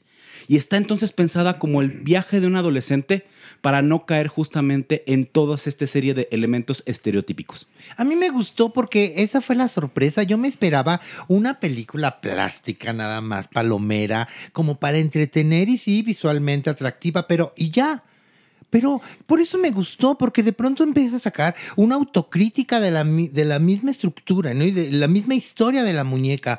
Y, y muestra estas muñecas el por qué fueron, por qué fueron este, descontinuadas, ¿no? Una Barbie embarazada o la Barbie que le crecían las tetas. No, no, lo que es muy Este, interesante es como te dice, las niñas jugaban con bebés, ¿no? Hasta que llegó Barbie. Eso me parece muy interesante. Dije, oye, la película va muy bien, ¿no? Pero también cuando le reclaman las mismas adolescentes, es decir, por tu culpa, por tu culpa, eh, todas que- que querían ser como tú, súper delgadas, rubias y tener medidas perfectas porque todas querían ser Barbie. Tú tienes la culpa y tú eres el, el, el, etiqueta del estereotipo. consumismo. Hay una cosa bien interesante al respecto de eso. Las niñas que tienen Barbies en edades tempranas son niñas que tienen mayor riesgo a presentar complejo con su corporalidad. Otro dato bien bonito de esta Pero espérame, película. por otro lado, déjame contarte que las ventas de Barbie en Mattel han, Sí, pues, bueno, se han ido a los cielos. Entonces, es paradójico este Claro, resultado. claro. Porque la película, si tú analizas el guion, no es susceptible de un análisis. Se cae, resulta inverosímil. Es decir, tú puedes co- contar una historia como Jurassic Park, pero la tienes tan bien sustentada que eso inverosímil de que de un mosquito que estaba atrapado en un ámbar pudieron sacar el ADN y reproducir a los dinosaurios. Aquí el discurso se les cae porque presentan a Will Ferrell como un villano que a final de cuentas se les va deshilachando y luego no tiene ninguna importancia. El guion es muy malo. Y además la propia premisa de tú puedes ser quien quieras ser, sí, efectivamente, ojalá y así fuera de fácil, pero también banalizas la propia lucha que significa eso. Desafortunadamente, si hoy una niña, hoy una mujer quiere ser astronauta, política, eh, médico, lo que sea o lo que quiera, no es tan fácil porque está este patriarcado contra el que tiene que luchar. No es nada más un asunto de, ay, voy a banalizar este o voy a hacer o ver más estúpido al hombre y ya me y voy a conquistar. Hay no, algo- hay algo pero también hay otra cosa que es peligrosa, perdón, doctor Cuerpo, que le interrumpa, pero no se trata que haya un género dominante. Además, también, es a caer en la a lo que dinámica. aspiramos, eh, exactamente. o sea, Igualdad. igualdad, y la película no propone igualdad. No, pero lo, lo que- cual está muy mal y es peligroso. Lo que sí quiero mencionar es que la película puede poner también en la mesa elementos o palabras que la gente desconocía, como patriarcado, feminismo y que te permite estudiarlo y tener tu propio criterio. Bueno, pues entonces ahí es culpa de los gobiernos y las familias que no mandan a los hijos a la escuela y que no tienen buenas escuelas, porque si no sabes lo que es patriarcado, pues estás de la chingada, perdóname. Y que venga a ser Barbie la película que revele para ti una serie de, de cuestiones importantes, pues entonces qué poco has vivido y qué poco has leído. Para mí es la mezcla, que tú- la mezcla de Toy Story, Handmaid's Tale y Pinocho. Y Odisea Perdón. 2001. Pero entonces esta película no es como Río Escondido, que era una maestra que iba por allá y así. No, no, doña Pues Inés, entonces no no. la quiero ver. No es ni No como la quiero enamorada. La película hay que verla porque creo que es Sí. un tema de discusión. Totalmente. Insisto, es bien intencionada la película, pero tampoco es la, la cinta que te viene a, a- a revelar el sentido de la vida. Creo que hay películas mucho más importantes y hay que ver mucho Mm, más de cine para que el paladar se sofistique. Bueno, vamos a eh, ver o no ver. Merengón. Sí, sí, ves. Ok, Maniwis. Clararira que ver. Jeremy. Siempre ver. Y yo también digo ver, ver porque está, eh, es el tema de conversación de todas las sobremesas en este momento. Y si ¿Perdón? me permites un matiz, como decía la, la supermana, Sí, yo no sé. muy bien. Doña Nini, Yo no sé. yo la respeto y tiene toda la razón. Gracias, Horacio. ¿Usted jugó con. Barbie? Tú cállate, Joto. Horacio, gracias por el lugar que me das. No, no Usted- jugó con Barbie. usted- Yo no. Yo era la Barbie de México en todo caso. Ve- No, No, le voy a decir una favor. cosa, perdóneme. Por pero favor. la Doña Nini era más bella que Barbie. ¿eh? Claro. Eso es La Por Doña favor. Nini era más bella que Margot Robbie. Y Margot Robbie es una belleza. Belleza. Sí, sí. Pero no puedes comparar la carita de mi Margot Robbie con la belleza que es la Doña Nini. Pues sí, Para Perdóname. empezar, yo no fui una muñeca, yo sí pensé. A ver, pero Punto. yo nada más le digo una Punto, cosa. doña perdón, Nini. punto. nada más le digo una cosa. Hay una Barbie Frida Kahlo y no hay ninguna Barbie María Félix. No, ni me quita el sueño. Mira que despierta estoy. Joto. Pero, Horrendo. pero la manita Espérate. amarran Amarrando, No, pero además hubo ¿Viste? Barbie Frida Kahlo, pero con problemas, no lo tuvieron que retirar Por sí. pedicure con la familia. No, por, apropiación cultural. Sí. Ay, a todo Por le- derechos, a Pero, todo pero- hay una cosa, los de Mattel tienen un colmillo. Ah, bueno. Porque ellos se muestran como responsables, pero no como villanos, ¿eh? No. Y a final de cuentas, es un comercial de la Barbie, sí, y un comercial del Ken, y un comercial del Skipper, y de la casita, y, de, y del cochecito, y de la muñeca sirena, porque si no hubiera habido tal, este, tal éxito de, de la, de la sirenita, no ponen a Dua Lipa a hacer a la sirenita, no aparece la Barbie sirenita, ¿eh? No, o sea, sí, sí. esto es un negocio 360 grados. Totalmente, Maniwis, y ya sé. chiquitín, chiquitín, chiquitín. No, bueno. La caja registradora. Sí, Sí, sí, sí. exactamente. Pero bueno, damas y caballeros, y bueno, seguimos con el curso de este sacrosanto programa. Ya ha llegado el momento de hablar de la serie La narco satánica de HBO Max. Eh, Merengón, ¿de qué trata? Pues es una entrega eh, en tres episodios de la historia de los narcos satánicos contada a partir de Sara Aldret. Es esta mujer que purga una condena de más de 640 años en el penal de El Sur, aquí en la capital del país, de Tepepan, y pues cuenta un poco cómo en unos meses este hombre la engatusa, nos Adolfo Constanzo. Adolfo Constanzo, ni más ni menos, que eh, pues bueno, la, la, lo- la conoce en Matamoros y a partir de ahí la va pues adentrando en este culto, como ella verdaderamente cae enamorada de él, aunque él abiertamente era bisexual, cómo se involucra y cómo cometen una serie de crímenes, entre ellos la desaparición de 13 personas a quienes asesinan y la exhumación de infinidad de cuerpos al norte del país. Exactamente. Y bueno, la serie consta de tres episodios. A mí me pasó que el primero me gustó, el segundo más o menos y el tercero ya fue por salir del paso, porque ya el, el tercero dura como 15 minutos. Y lo que sucede es que yo creo que a final de cuentas esto es una campaña que emprenden los productores de HBO, bueno, pues por hacer un- una serie exitosa que por supuesto que el morbo nos llevó a todos a verla o a mucha gente a verla. Y por parte de Sara Aldrete, pues puede ser su boleto para salir de la cárcel, ya que la condena se la han reducido y tiene probabilidades de salir antes de tiempo y poder, porque la mujer ya va viviendo más tiempo dentro de la cárcel de lo Que vivió afuera. afuera de la cárcel, donde todo el tiempo ella te- te- se muestra como una víctima. Ella en ningún momento acepta este, algún contacto con narcos, ni acepta ningún contacto con las víctimas, ni dice saber de los asesinatos que cometió el tal Adolfo Constanzo para, por ejemplo, eh, con la columna vertebral de un gringo hacer un collar. Ella nada más eh, se identifica como compañera de los rituales de santería de eh, Adolfo Constanzo y nada más. Ay, perdóname. Tanto peca el que mata la pata como, el que agarra la pata. Por supuesto. Exactamente. ¿Qué hubo? Doña Nini, muy bien. El ¿Qué que hubo? agarra una pata como el que agarra mata otra la pata. Ahí matan a la la vaca. Maniwis, baja la mano. Baja la mano, Maniwis. Ay, mira, hasta me Pero tembló. baja Me la está mano. sudando. Te No, no, está no. sudando. La estaba probando. La estaba A- probando. A, esta persona, la estaba probando. A ver, dije, ahorita el cachetadón y me le regreso. No, porque Pero aquí, hubo? aquí, miren. No, porque aquí, a todos los sorprendí. Ah, ah, ¿Qué no, hay una cosa, doña Nini. Le voy a decir una cosa, doña Nini. Usted tiene más salidas que el metro. Le voy a decir algo. Le voy a decir algo, mi doña Nini. Aquí no hay violencia en contra de las mujeres. Gracias, Horacio, se Y agradece. entonces aquí cualquiera, el Maniwis, por ejemplo, está dispuesto a recibir cualquier correctivo. Gracias. Sí, Maniwis. Juanito. sí. Se Juanito sacrifica Maniwis. por la humanidad. Gracias, O si no está el Juan. cuerpo, que a Eso, final de cuentas ¿aquí es como un tumbling. ¿Verdad, cuerpo? Aquí lo recibo todo. Que el cuerpo al ratito vamos a hablar justamente con Mónica Gómez Briones acerca no de la serie, sino del fenómeno de los narcos satánicos. Ay, ay, ay. A ver, ¿qué te pareció, Maniwis?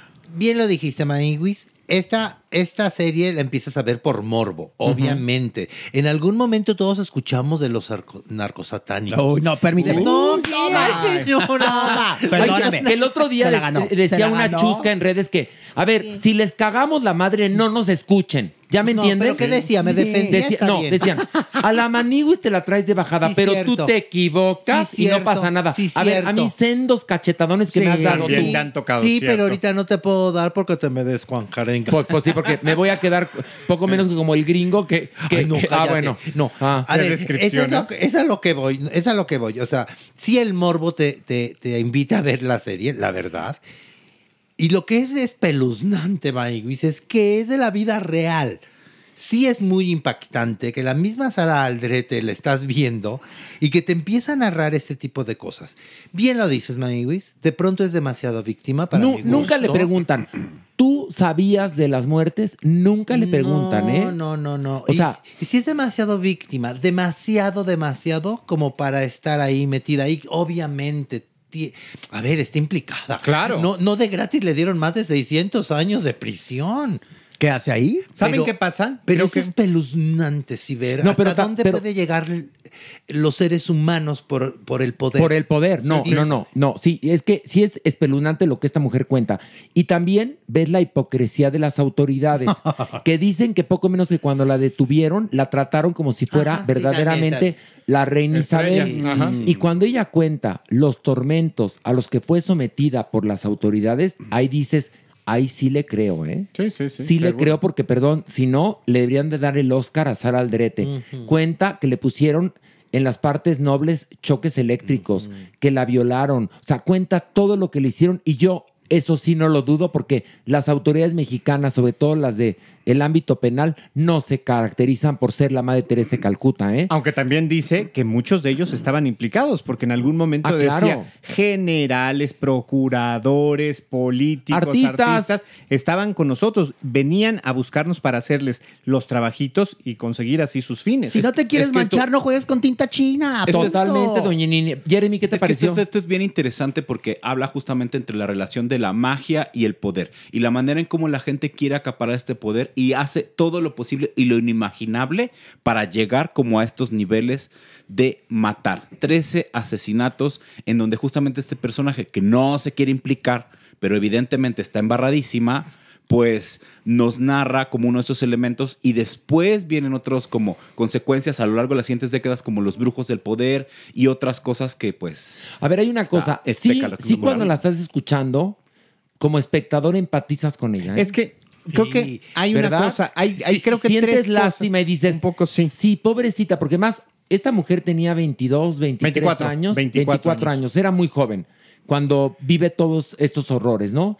Y ahora que la ves ya de 50 y pico, este, que ha vivido más tiempo dentro de la cárcel que fuera, y, y te cuenta su historia y la notas tan, tan, tan norteña, tan, con esta cosa tan, de- tan desparpajada y todo.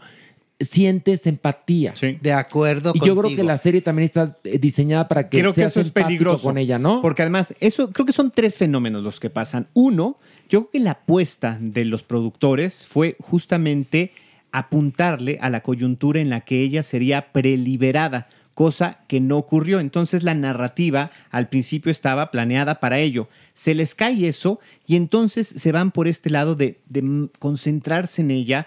Y ella, evidentemente, nada tonta, pues Victimizarse. victimizarse al 100%. Los productores no son tan valientes o no son tan eh, con este olfato periodístico de cuestionarla, como ustedes bien dicen. Nunca la cuestionan. O a lo mejor ella en su contrato pidió, a mí no me cuestionan También, al respecto. solo hay porque uno- es increíble que al periodista que le está haciendo la entrevista no se, Se le ocurre va. decirle, oye, mana, sí sabías, ¿no? O sea, no te hagas, ¿no? Solo hay un momento en el que se, se- se que- queda exhibido como esta maldad de ella cuando le dicen en el rito de iniciación que, que lo describa.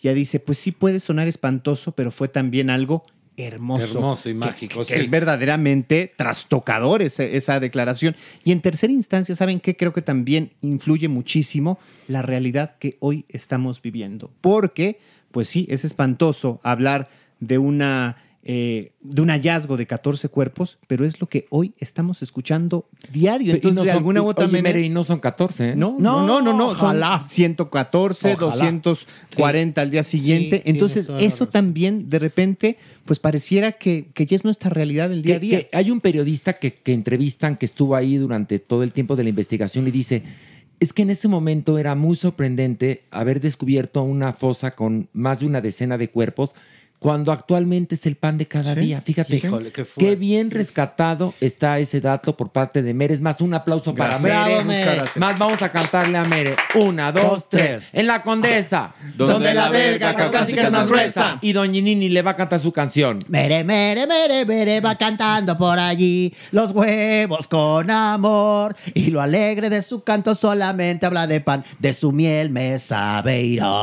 ¿Viste? ¿Viste, merengón? Gracias, alcanzo señor. las notas Gracias. bajas. No, como un barítono bajo. Exacto. Exacto. Bajo. Y bueno, vamos a ver, ver o no ver, merengón. Sí, ver. Manigüis. Sí, sí, ver.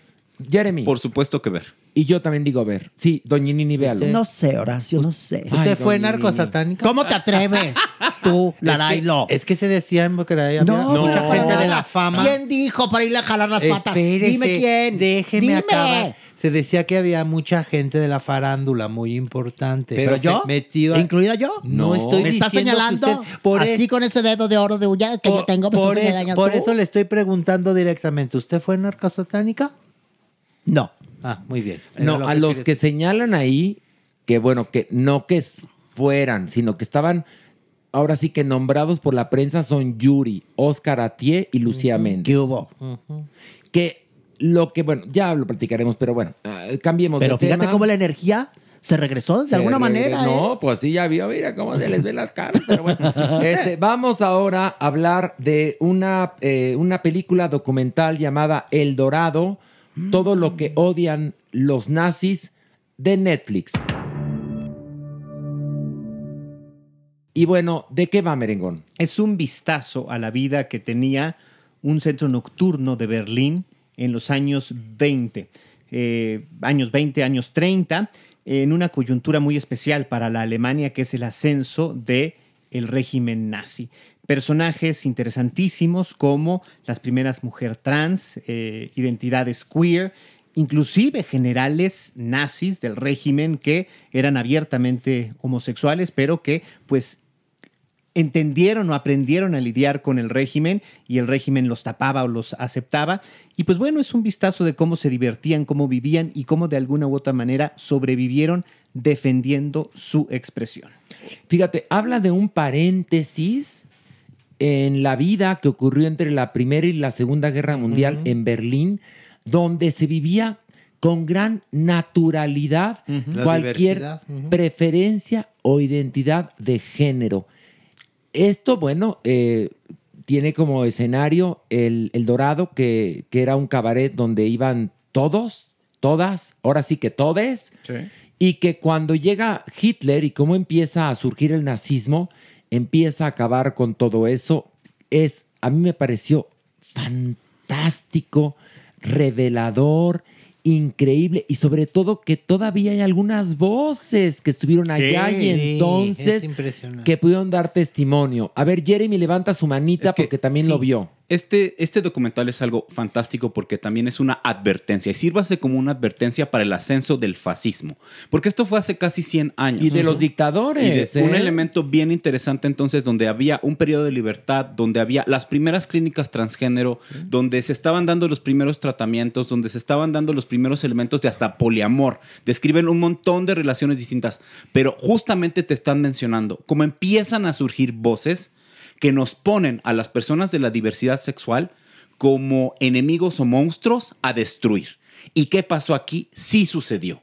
La mayor parte de algunos de estos sujetos pudieron huir, pero muchos fueron asesinados o lastimados. En campos Y de concentración y hornos crematorios, ¿eh? Y entiéndanlo, la intolerancia genera violencia y la violencia muerte. Y este es el como punto más importante de este documental que yo de una vez me voy a adelantar, tiene que ver todo mundo. Maniguis, está impresionante. Es una joya, es uno de los documentales que más me ha gustado de todo lo que hemos visto, Maniguis. L- La dramatización está perfecta. Fíjate, en un documental de pronto a mí, en lo personal, Maniguis, de pronto me llega como a molestar un poco cuando Ajá. te dan estas, ¿no? Estas dramatizaciones. No, no, no, aquí están. Bueno, son una joya la ambientación, el vestuario, todo, todo, todo. Y obviamente lo que dices es bien interesante, Jeremy, porque te refleja lo que estamos viviendo Sí. hoy por hoy. Otra vez los años 20, en donde pues te pone un foco rojo. Te don- pone un Oye, foco Maniguis, rojo donde porque... puede llegar un dictador y acabar con todo esto, ¿eh? Y, y- y don- exacto, y que se vuelva a repetir, porque además a los seres humanos nos encanta olvidarnos de las cosas Que y repetir claro. historias, Acuérdate, un- repetir historias trágicas, lamentablemente. Un pueblo que olvida su historia está obligado a repetir los mismos errores. Y mira que lo hemos hecho una y dos y tres veces. Oye, déjame contarte algo que, que creo que puede abonar y ahorita continúas. Perdón que te interrumpa. No, no. Resulta que cuando acabo de ver el documental, subí un post a redes sociales diciendo hombre trans es hombre, mujer trans es mujer. Me llegaron una cantidad de comentarios transfóbicos, llenos de odio, espeluznantes y también otros que apoyaban, ¿no? Sí, sí, que decían, estoy claro. de acuerdo contigo y retuiteaban y ponían like, etcétera. Pero me impresionó la polarización que hay actualmente de la sociedad. Y como bien lo dice, el cuerpo, el cuerpo, sabe, lo sabe, lo sabe pinche cuerpo. Estos momentos es cuando todo se puede ir al traste, cuando la intolerancia le gana la razón y podemos volver a repetir esos errores. Perdón, Maniwis. Ay, lo que pasa es que te, te pone a pensar, ¿qué hubiera sucedido si no hubiera existido Hitler y no hubiera cortado así de raíz? Eso me hizo pensar que estamos más de 100 años atrasados. Atrasados en la aceptación, en la diversidad, en la inclusión. Maniguis, estamos atrasados más de 100 años. ¿Qué hubiera sido de este mundo hoy por hoy, en el 2023, si esto hubiera continuado? Si esto se hubiera visto tan normal como se veía en 1920 en Berlín, en El Dorado, en donde el el eslogan era aquí se vale todo, aquí todo es correcto. Exactamente. Lo interesante también es pensando, porque el documental me hizo pensar mucho, o sea, mis derechos se pueden ir al traste si surge literalmente, aquí sí lo voy a mencionar, una ideología de derecha que me ve a mí como una amenaza. Sí, sí. Entonces, eso es algo que me malviajó muchísimo. Creo que es, es un documental que me gustó. Esto me hizo reflexionar mucho y justamente es por lo mismo que vale la pena que luchemos por nuestros derechos todos los días. Exactamente, Merengón. No, pues definitivamente es un material que hay que ver, que hay que reflexionar cada segundo, más allá de lo hermoso que es, estéticamente perfecto, como bien dice Maniwis, el vestuario, eh, la dirección de arte, la actuación también está muy bien dirigida y el trabajo también periodístico de investigación es perfecto. Las voces. eh, jóvenes, o Los sea, activistas muy jóvenes, pero también el encontrar a gente que estuvo ahí, el que compartió sus historias, es de verdad hermosísimo. Y por momentos echas una lagrimita. Sí. Vamos a la votación, Merengón, ver o no ver. Definitivamente ver. Maniwis. Clararira que sí. Cuerpo. Es necesario ver. Ga. Ok. Yo no sé, ver. Horacio. No, usted sí fue ahí, ¿no? Per- Permíteme. Lo voy a ver con Quique. Véalo con Ah, sí, Quique. lo voy a ver con Quique. Véalo ¿Les con parece? Quique. Y- Sí. Porque no, estoy indecisa. No, Lo voy a ver con Quique. véanlo. Sí. Recordemos que la Doñinini también tiene algunas ideas que tendrá que ir actualizando. Híjole, Muy sí, bien. por Te- favor. porque Sí. usted, usted a final de cuentas, pues sí, es un icono, pero también vamos a reeducar aquí. Muy bien, nada más. muy bien. Y bueno, ha llegado el turno de hablar de Oppenheimer, película dirigida por Christopher Nolan que se encuentra en los cines. Y bueno, primero, primero que nada, el reparto. Cillian Murphy, Emily Blunt, Robert Downey Jr., este, Kenneth Branagh, Josh Harnett, Florence Pugh, Matt Damon. O sea, háganse de cuenta el mismo elenco de Vencer la culpa. No sabía que ibas a sacar. O sea, también está por ahí Casey Affleck y Gary Oldman. O sea, el mismo elenco de Vencer la culpa. Tal cual. De Mismo cuenta- nivel. Haz de cuenta, Viva México, la película Eh, horrenda. Exactamente. Haz de cuenta. Eh, Viva México. Haz de- Exactamente. ese repartazo, Ese ¿sí? nivel de Ese Viva México. repartazo. Tiene ese nivel de Viva Sí. México. Nada más que aquí no dirige el hijo del perro Estrada, No. sino dirige Christopher Nolan. Muy bien. ¿Y, de, ¿Y qué nos cuenta? Bueno, pues la historia de J. Robert Oppenheimer, que fue el creador de la bomba atómica. Bomba atómica que sirvió para terminar con la Segunda Guerra Mundial después de que fueron arrojadas dos bombas, una en Hiroshima y otra en Nagasaki. De eso trata la película que es... ah, creo que va a ser nominada para muchísimos Óscares y esa es, pa- perdón que se los diga, la película que tienen que ver, porque es, amén de una clase de historia, una película con personajes totalmente llenos de matices, so- son prismas, nadie es bueno ni nadie es malo, todos son seres humanos, habla de un momento histórico que es contundente en el desarrollo de la humanidad, las culpas de Oppenheimer de, de crear esta, esta, esta arma de destrucción masiva, los intereses de Estados Unidos, los intereses de los rusos, los intereses de los alemanes, destruir el nazismo.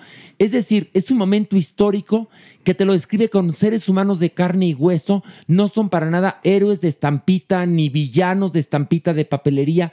Es una de las mejores películas que he visto en años, damas y caballeros. Merengón, ¿qué te pareció? Tres horas vertiginosas, tres horas que hacen un recorrido por la historia de la humanidad a partir de la vida de este hombre que no tienen desperdicio. No puedes despegarte porque es verdaderamente un resumen extraordinario de esto. Pero además lo que tú bien dices, es una reflexión, sí, de un hecho histórico, pero de la vida misma, porque nuevamente volvemos. Es universal porque podemos volver a enfrentarnos en este momento a lo mismo, a las propias armas nucleares, pero a cualquier otra cosa, la inteligencia artificial, quizás las redes sociales y la inmediatez, no sé, cualquier otra cosa la podríamos pensar como esto, eh, la creación humana vista desde muchas ópticas para hacer el bien, pero también para destruir. Y ojo también, aquí es súper interesantísimo el manejo de los tiempos, de la historia misma, porque es muy inteligente cómo la construye Nolan, cómo la va contando, no de manera lineal,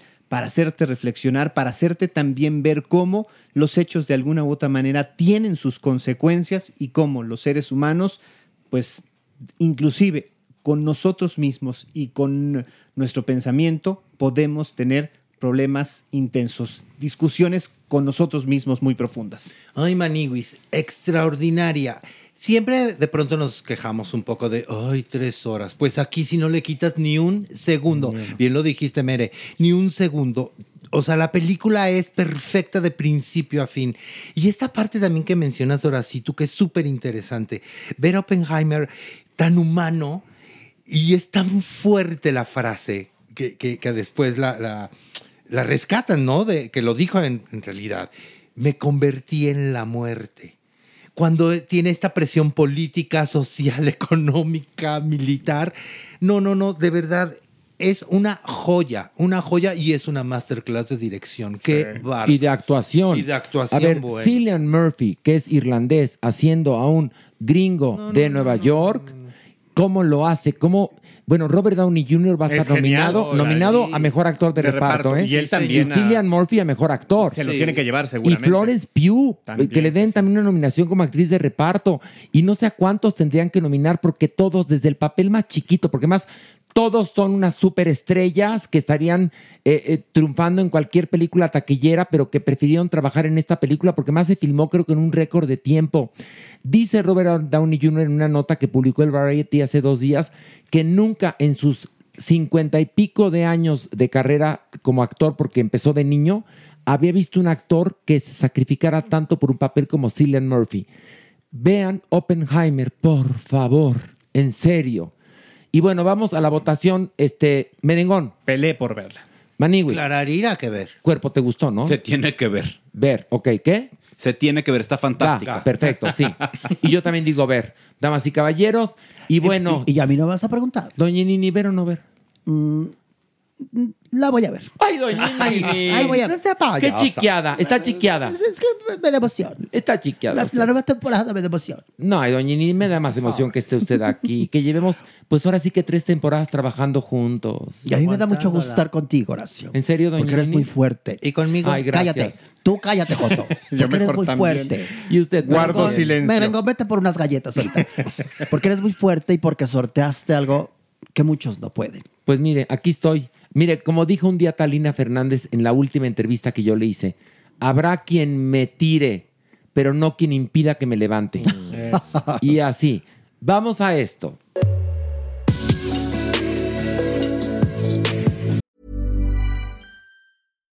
Millions of people have lost weight with personalized plans from Noom, like Evan, who can't stand salads and still lost 50 pounds. Salads, generally, for most people, are the easy button, right? For me, that wasn't an option. I never really was a salad guy. That's just not who I am. But Noom worked for me. Get your personalized plan today at Noom.com. Real Noom user compensated to provide their story. In four weeks, the typical Noom user can expect to lose one to two pounds per week. Individual results may vary.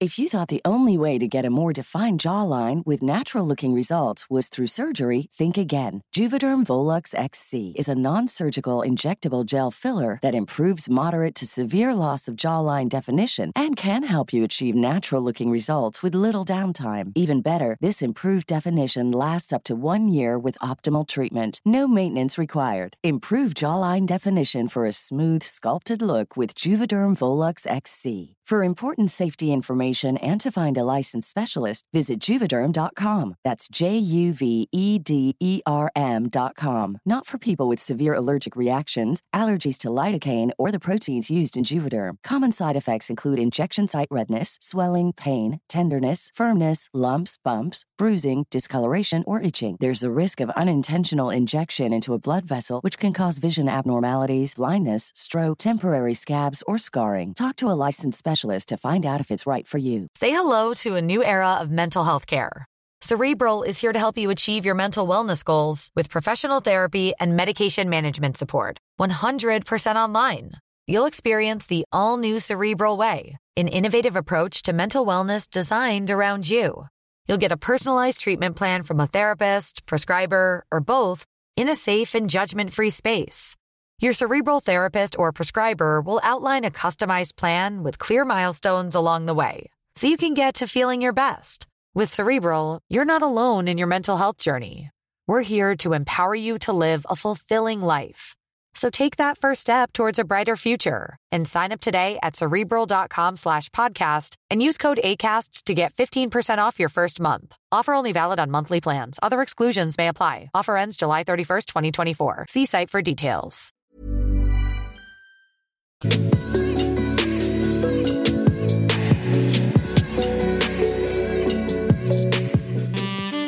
Nuestra adopción responsable. Y bueno, un fuerte aplauso a la supermana, supermana, bravo. Feliz de estar de regreso ya en la nueva temporada, tercera temporada de Farándula 021. ¡Qué emoción! Ya estamos súper mega mana felices de poder rescatar al mundo con ustedes, con Y la ayuda aquí de ustedes. seguimos, aquí Que seguimos. se ha generado mucha conciencia de mucha gente que está dando hogares temporales. Ay, qué bueno. qué Para, ahora sí que a botapronte, diríamos en el pasado. Sí. ¿Qué crees? No, pues en chinga, como se dice ahora, Ah, más bien dicho, mana. exactamente. Una amiga mía, Edith, y yo íbamos caminando sobre insurgentes. Sí. Edith tiene un puesto de periódicos. Ok. Entonces íbamos a la tiendita. Sí. En lo que encargo porque siempre está ahí. Entonces yo ya me hice amiga de Edith. Ay, tú eres genial, me parece muy bien. Y ahí van Edith y tú. Y luego. Edith y yo y su perrita Eastly. Ok. Por eso soy amiga de Edith, por Eastly. Bueno, el caso es que íbamos a la tiendita y sobre insurgentes apareció esta criatura.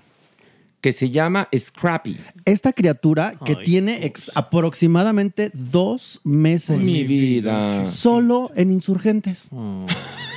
Y entonces le digo, me- Pero bueno, ¿cómo es posible? Edith es la que se da cuenta porque dice, oye, mira, ¿qué es eso?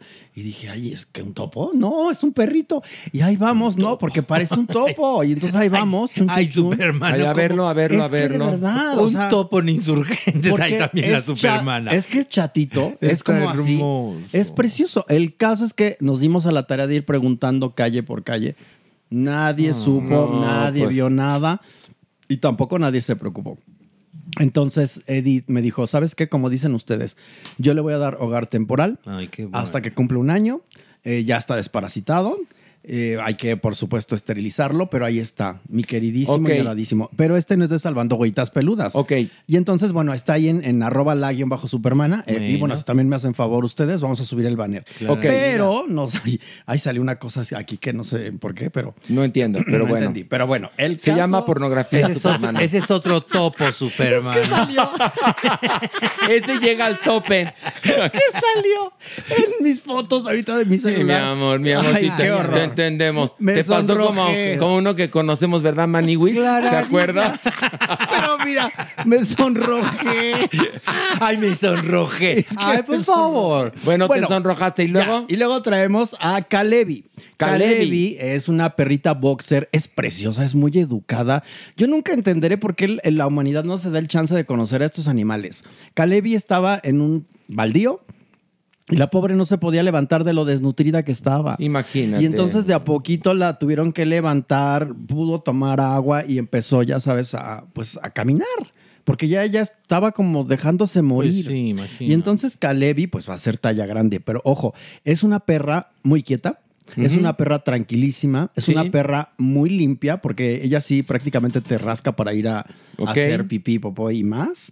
Es muy obediente, eso también hay que decirlo, porque los boxers son perros eh, ta- también como los, los No, son muy pastor alemán, son muy muy inteligentes, ¿eh? inteligentes. Y es de energía baja. Y aquí está su foto. Vean esta maravilla. Es una belleza, porque además es un boxer albino. Ajá, con una mancha en el En ojo. su ojo. Y entonces creemos que cuando ella se recupere completamente va a ser un perrazo poderoso. Un perrazo. Entonces tenemos, eh, repite los nombres, por favor. Tenemos a Scrappy A Scrappy y a Kalevi. y a Kalevi. Bueno, que estarán en nuestras redes. Y por favor, les invitamos este próximo sábado 29 de julio, de 10 de la mañana a 2 de la tarde, a la Feria de Adopción. Donde evidentemente, pues eh, cualquier animal que usted adopte será gratuitamente, pero tendrá que pasar por el escrutinio de Yasmín, Así tendrá es. que dar sus datos, Yasmín decidirá. Y esto es en el Jardín López Velarde, Jardín Ramón López Velarde, que está en Guatabampo y Cuauhtémoc, en la colonia Roma Sur, en la alcaldía Cuauhtémoc, a una cuadra del Metro Centro Médico Siglo XXI. Entonces recuerden, Feria de Adopción, este sábado 29 de julio, de 10 de la mañana a 2 de la tarde, en el Jardín Ramón López Velarde, que es Guatabampo y Cuauhtémoc, colonia Roma Sur, a una cuadra, si usted toma el metro, del el Metro Centro Médico Siglo XXI. Y ahí va a estar la Supermana. Además, Sí. Yo me encantaría estar, pero apenas estoy en la rehabilitación. no, no, tú cuídate, por favor, que tú ya has hecho mucho en la marcha de los animales y mira que ya se aprobó la ley para endurecer las... Ay, Sí, ojalá, que toda, la- pero de todos modos, ojo, qué bueno que tocas ese punto, porque siempre tiene que venir una herramienta jurídica de por medio Así para es. poder hacer que la autoridad actúe como tiene que hacerlo. Sí, se ha endurecido, pero tiene que haber, como siempre, la denuncia. La si no hay denuncia, ¿verdad, Sí. Maniwis? No se puede hacer nada. Y ya que está la ley, ahora que se aplique, ¿no? Porque hay muchas leyes que están preciosas. Preciosas, diría nuestra mamamela. Pero si no se aplican, Maniwis. Sí. Eh, también. Y por favor, háganse un favor, vayan a la feria, adopten, sálvenle la vida a un angelito de cuatro patas y sálvense ustedes la vida de ser monótona y aburrida. Y por favor, si usted tiene un perrito y lo saca a pasear con correa, con su Siempre. pechera. Lo recomendamos. O en los lugares es- especiales para los, los perritos, pues ahí sí que corran. Porque acabamos de ver el caso del perro Zeus, que andaba solito. Ay. Fue terrible. Ah, no, se sienten muy, muy, este, muy ya, sácame punta, llevando al perro sin correa. No, y entonces, el perro puede estar muy bien educado, pero ¿qué pasa si los coches, los transeúntes. Un imprevisto, algo que el lo perro espante. tiene que ir con correa. Siempre. Exactamente. Un imprevisto que lo espante y el perro se descoloca. Entonces, los perros con correa, por favor, si aman a sus perros con correa. Siempre, Y bueno, siempre. la adopción es importante como nosotros que adoptamos al cuerpo y el cuerpo es otra persona. Eso sí, nos lo entregaron desparasitado. Sí, Ajá. sí, Sí. Este, operado no está porque es bien Pues, caliente. sí, no. no. Pero bueno, vamos a Pero- las. pero no se puede- Un poco engañados, ¿eh? ¿Por qué? Porque yo estaba, pero bien seguro que era un hogar temporal. No, Y ya no. lleva tres años, Y yo pensé que iba a haber crías y tampoco hubo, pero bueno, no importa. Damas y caballeros, vamos a esto. La, sección. Y recibimos de nueva cuenta con un aplauso al cuerpo. ¡Bravo! Y vamos a cantar el himno de la condesa porque estamos en, la condesa, donde la verga caucásica es más gruesa. ¡Cuerpo! ¿Cómo están? De veras, los adoro y los aguanto tanto. Llevamos ya Ah, ya, 119 ya, y nosotros a ti te aguantamos. Nos aguantas porque tienes cuerpo de tumbling. Y porque bastantes gatadas te hemos aguantado. Es cierto, Ah. es cierto. Ah, entonces no te hagas, Y no te hagas la víctima. aguanto, dijo. Nos aguanta el cuerpo, fíjate. Oye, pero hoy tenemos este cinco cuerpuntos acerca de la menopausia, ¿verdad? Así es. Así que vamos a comenzar porque muchas mujeres nos han pedido que hablemos del tema y lo vamos a hacer en este instante. Así que el quinto cuerpunto. Número 5. La menopausia marca el final de los años reproductivos en las mujeres. Es una forma también en donde la biología humana busca prolongar la vida de las mujeres para poder establecer otros factores sociales como el cuidado de los nietos. Orcas y algunas especies de caballos tienen como estos periodos justamente que alargan la vida de las hembras. En otras especies humanas, la menopausia, bueno, el fin justamente de la vida reproductiva implica el fin de vida de la hembra. Aquí los seres humanos no lo hacemos así. Algo bien interesante sobre este punto también es que el 26% de todas las mujeres están en una edad justamente alrededor de la menopausia. Son mayores a 50 años. Y por favor no salgan con eso de ofender a una mujer de eres menopáusica.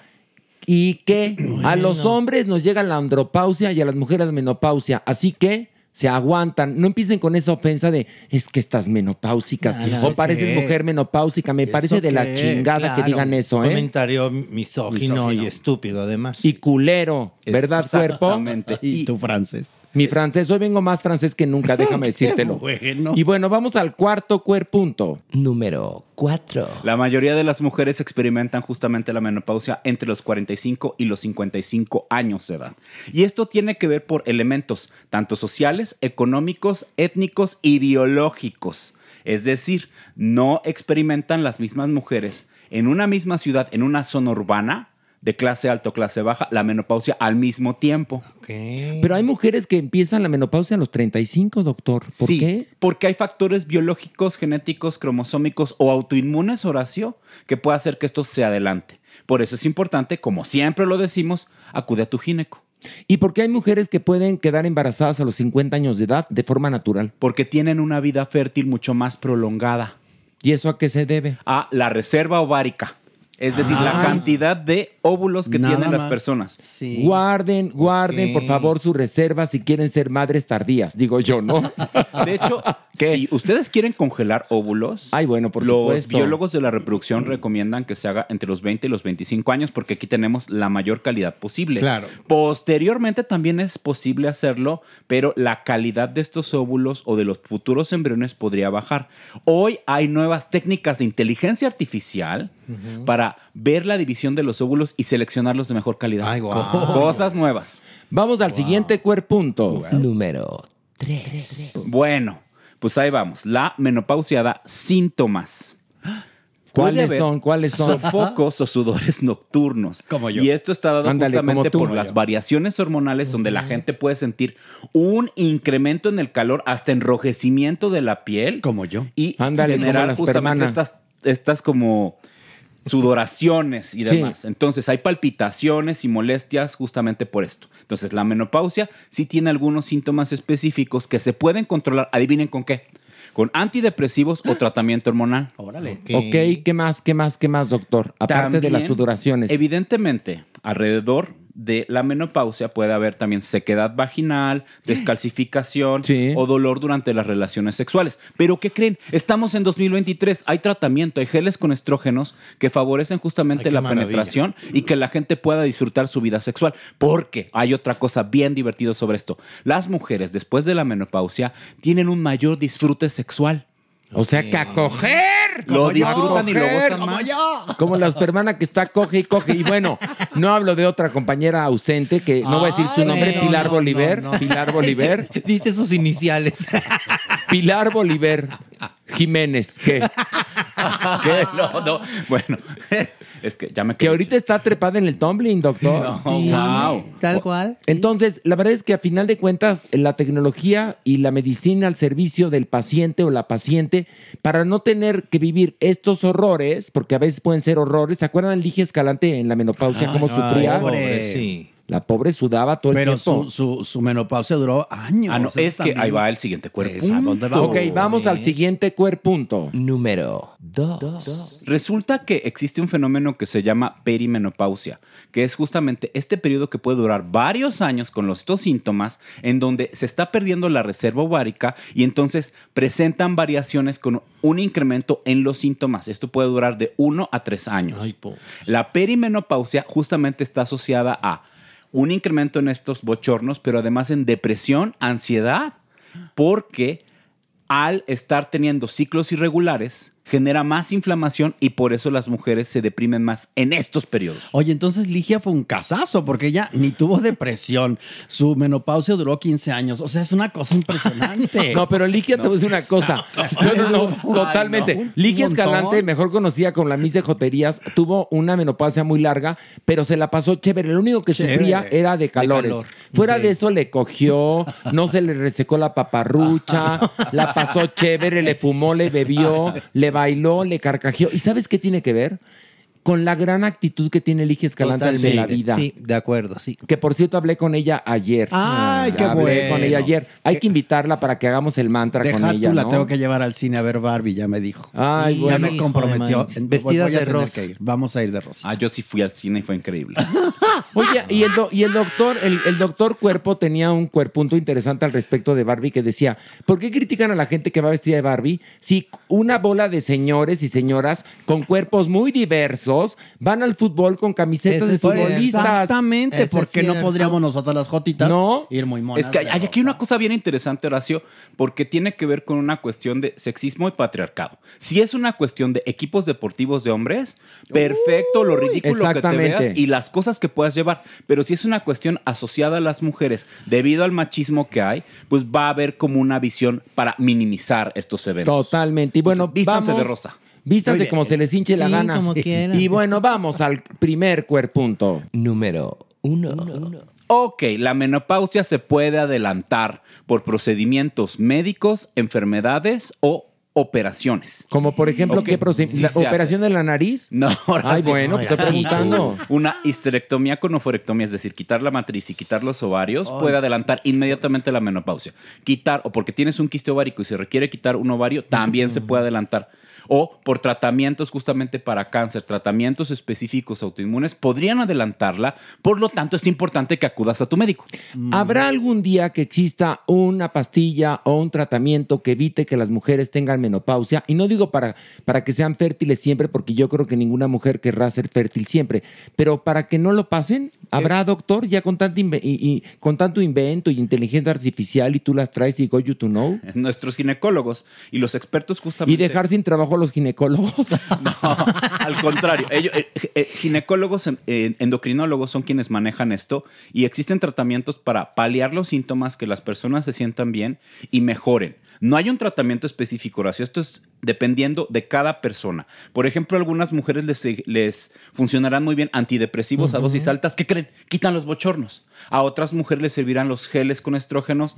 Puedo tener relaciones sexuales. Otras requerirán terapia hormonal de sustitución para mantenerse también y demás. Depende cada sujeto. Por eso es importante ir al médico. Porque Sí, es sí, tan Maniwis. individual, Maniwis. Tú ya te fuiste, al, ya fuiste al médico, Ya te fuiste a checar, Maniwis. Pero tu próstata, tú. Pero yo voy a proctólogo.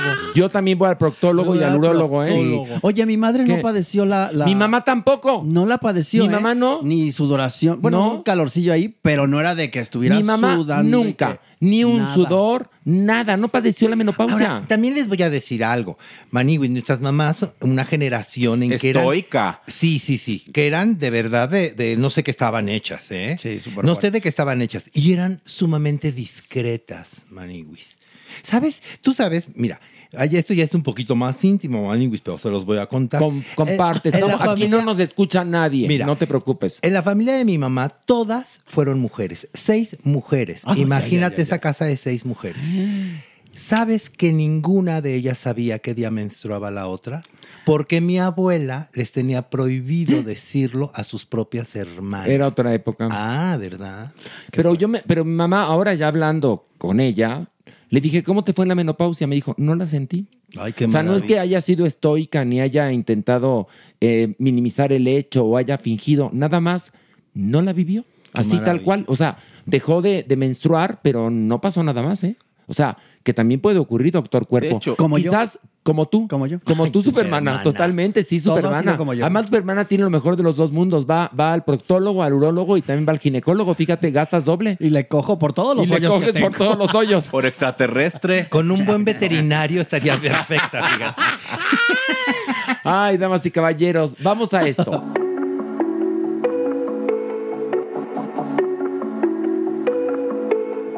Y bueno, en este podcast Farándula 021 vamos a hablar acerca de los narcosatánicos, la magia negra y bueno, está con nosotros un aplauso para Jeremy Cruz, bravo, que es el cuerpo, que la gente lo sabe, lo sabe. Está la Supermana, que verdaderamente es pieza indispensable. Ajonjolí. Está con nosotros la gran tarotista, una mujer verdaderamente, pues con una sensibilidad fuera de lo común. Mónica Gómez Briones, un aplauso. Gracias. Está la Maniguis que ya lo escucharon. Clararira. Y Pero hay que estoy yo. aplaudirle. Ya les Aplaudirle. aplaudimos. Sí, le Ya les aplaudimos. aplaudimos. le Y también ahora sí tu aplauso. Yo también, también. pero pues nos hemos aplaudido durante todo este podcast Aunque- porque recuerden aunque que es no les- regreso de regreso de podcast e inicio de temporada. ¿qué? Sí, pero aunque no les caigas bien, que te aplaudan. Que me aplaudan, aunque exactamente, tienes toda la razón. ¿Cuántas veces uno va a ver un espectáculo y no te gusta y aplaudes? Y aplaudes. ¿Verdad? Sí, pues ahí está, aunque pues les sí. caiga mal, apláudanme, exactamente. Y bueno, vamos a hablar del fenómeno de los narcos satánicos, que hablamos de esta serie documental al principio del programa, pero los nar- narcos satánicos fueron muy importantes a finales de la década de los 80. Recuerden que fueron aprendidos en el año de 1989. Y queremos saber si realmente funciona la magia negra y traemos a una experta que es Mónica Gómez Briones, pero también Jeremy como psiquiatra está empapado. Y dices que, bueno, esto es un tema que tiene que ver con las religiones animistas. ¿Qué son religiones animistas, Jeremy? Las religiones animistas son una plétora de religiones que van desde África, Asia, América. Son religiones que podrían considerarse como primitivas. Evidentemente, cualquier religión es importante. Donde cada objeto, cada ser, tiene una energía, un alma. Entonces, muchas de estas religiones, sobre todo las religiones yorubas, que vienen de África y que se han modificado en el Caribe y en México, usan sacrificios animales para justamente canalizar energías, canalizar cualidades hacia la persona que lo está sacrificando. Nosotros en Latinoamérica entendemos también el concepto como de trabajos, ¿no? Buscar como un tipo de acción específica un sacrificio para tener como una función. Esa es la idea de la magia, trabajar como un tipo de energía para tener un resultado. Lo interesante es que existe además bien descrito algo que se llama necromancia. El uso de muertos, el uso de partes de muertos para también tener resultados, adivinación o saber cosas. La necromancia aquí la podemos entender como para uno, adivinación o saber cuestiones del futuro usar partes de muerto para dañar a otras personas o para protegerte a ti. Y otra parte más compleja, los sacrificios humanos. Que justamente, justamente durante la serie y también a lo largo de, de la historia de los narcos satánicos, nos enteramos del gran poder que tenía este santero llamado Adolfo Constanzo, mejor conocido como el Padrino. Y Sara Aldrete, que quien justamente es la mujer entrevistada durante la serie de la narcosatánica, es la narcosatánica, que era considerada la madrina. Y cuentan de una serie de eventos, la tal Sara Aldrete, que son sobrenaturales, de cómo este hombre, eh, si alguien, algún ahijado y le pedía un trabajo negro en contra de la otra persona, cómo acababa con la otra persona, cómo políticos, socialites, artistas iban con este hombre y se presume que lo, lo matan de 900 balazos para evitar que este hombre pasara por la justicia y revelara nombres de gente muy importante. Mónica, ¿funciona esto? ¿Funciona esto? Bueno, pues quiero comentarles que aquí aplica algo que yo he aprendido a lo largo de mi experiencia, que no ocurre nada si no hay campo abonado. ¿Sí? Ah, aquí en este punto, si una persona está con culpa, con baja vibración, con un enojo, etcétera, y el vecino de repente dice, ¿sabes qué? Pues este me cae mal, quiero ir a hacerle un trabajo porque estaciona su carro X y Y y va y le pide al santero, al brujo, a X un trabajo en contra de- del vecino, ¿no? Y no necesita usar nada. ¿Sí? O sea, no puede, ni siquiera, no es necesario una prenda, qué sé yo, la intención. ¿Sí? Aquí son dos puntos porque esto funciona como una onda de radio, ¿sí? Emisor, receptor. Entonces, ¿qué pasa si el fulano este, el vecino, está constantemente en enojo, etcétera, etcétera, y está en esta, repito, baja frecuencia, entonces el otro que le está haciendo el daño, que le está mandando a hacer el daño, entra en esa frecuencia y entonces capta. Y ahí es donde se produce Oye, pero aquí en la serie nos, nos, nos habla de un hecho que me dejó helado. Que va un ahijado a pedirle al padrino, Adolfo Constanzo. Exacto. Me quiero que tal persona me entregue las empresas. Sí. Y esa persona se negaba a entregar las empresas. Así es. Y le dice el padrino a, a Sara, le dice, ¿te parecería bien que lo convierta en sapo? Sí. Y dice Sara Aldrete que cuando llegan a ver a este hombre al hospital, al hombre Estaba que, deforme, eh, como un sapo. parecía un sapo, Exacto. Con los ojos saltones, la boca Sí. jalada, inflamado. Y fue ahí cuando el padrino, el padrino le dice, ok, este, ¿quieres que te quite todo esto? Fírmale la cesión de la empresa a mi ahijado. Y, y eso lo cuenta con una vehemencia que por Sí. eso me hizo pensar, hay que traer especialistas aquí al podcast para saber si esto es real o es mentira o funciona o no funciona. Claro, porque mucha gente, mucha gente, Moni, dice, "Ah, bueno, ay, ¿sabes qué, Maniwis? Yo no creo en eso, a mí no me pasa. ¿Qué, qué es de cierto eso, Moni? Ahorita me dejaste pensando mucho con este ejemplo tan claro que diste de los vecinos, Sí. ¿no? Sí. Si alguien, ahora sí que te echa mal ojo, puede ser víctima de, de- Pero, de oye, ese odio. Pero perdón que te interrumpa. Y peor si la persona en cuestión es un, un, este, un santero que conoce el método y la forma. Porque no es lo mismo que yo le desea a un señor, ay, me caga que le vaya mal, ¿no? Este, y que luego se me regrese por ojete yo, a que realmente hagas todo un ritual, prendas velas, y en este caso, estos, estos santeros, los narcos satánicos, utilizaban cuerpos humanos para sus rituales, mataban gente para sus rituales. Entonces, eso da una fuerza espeluznante, ¿no?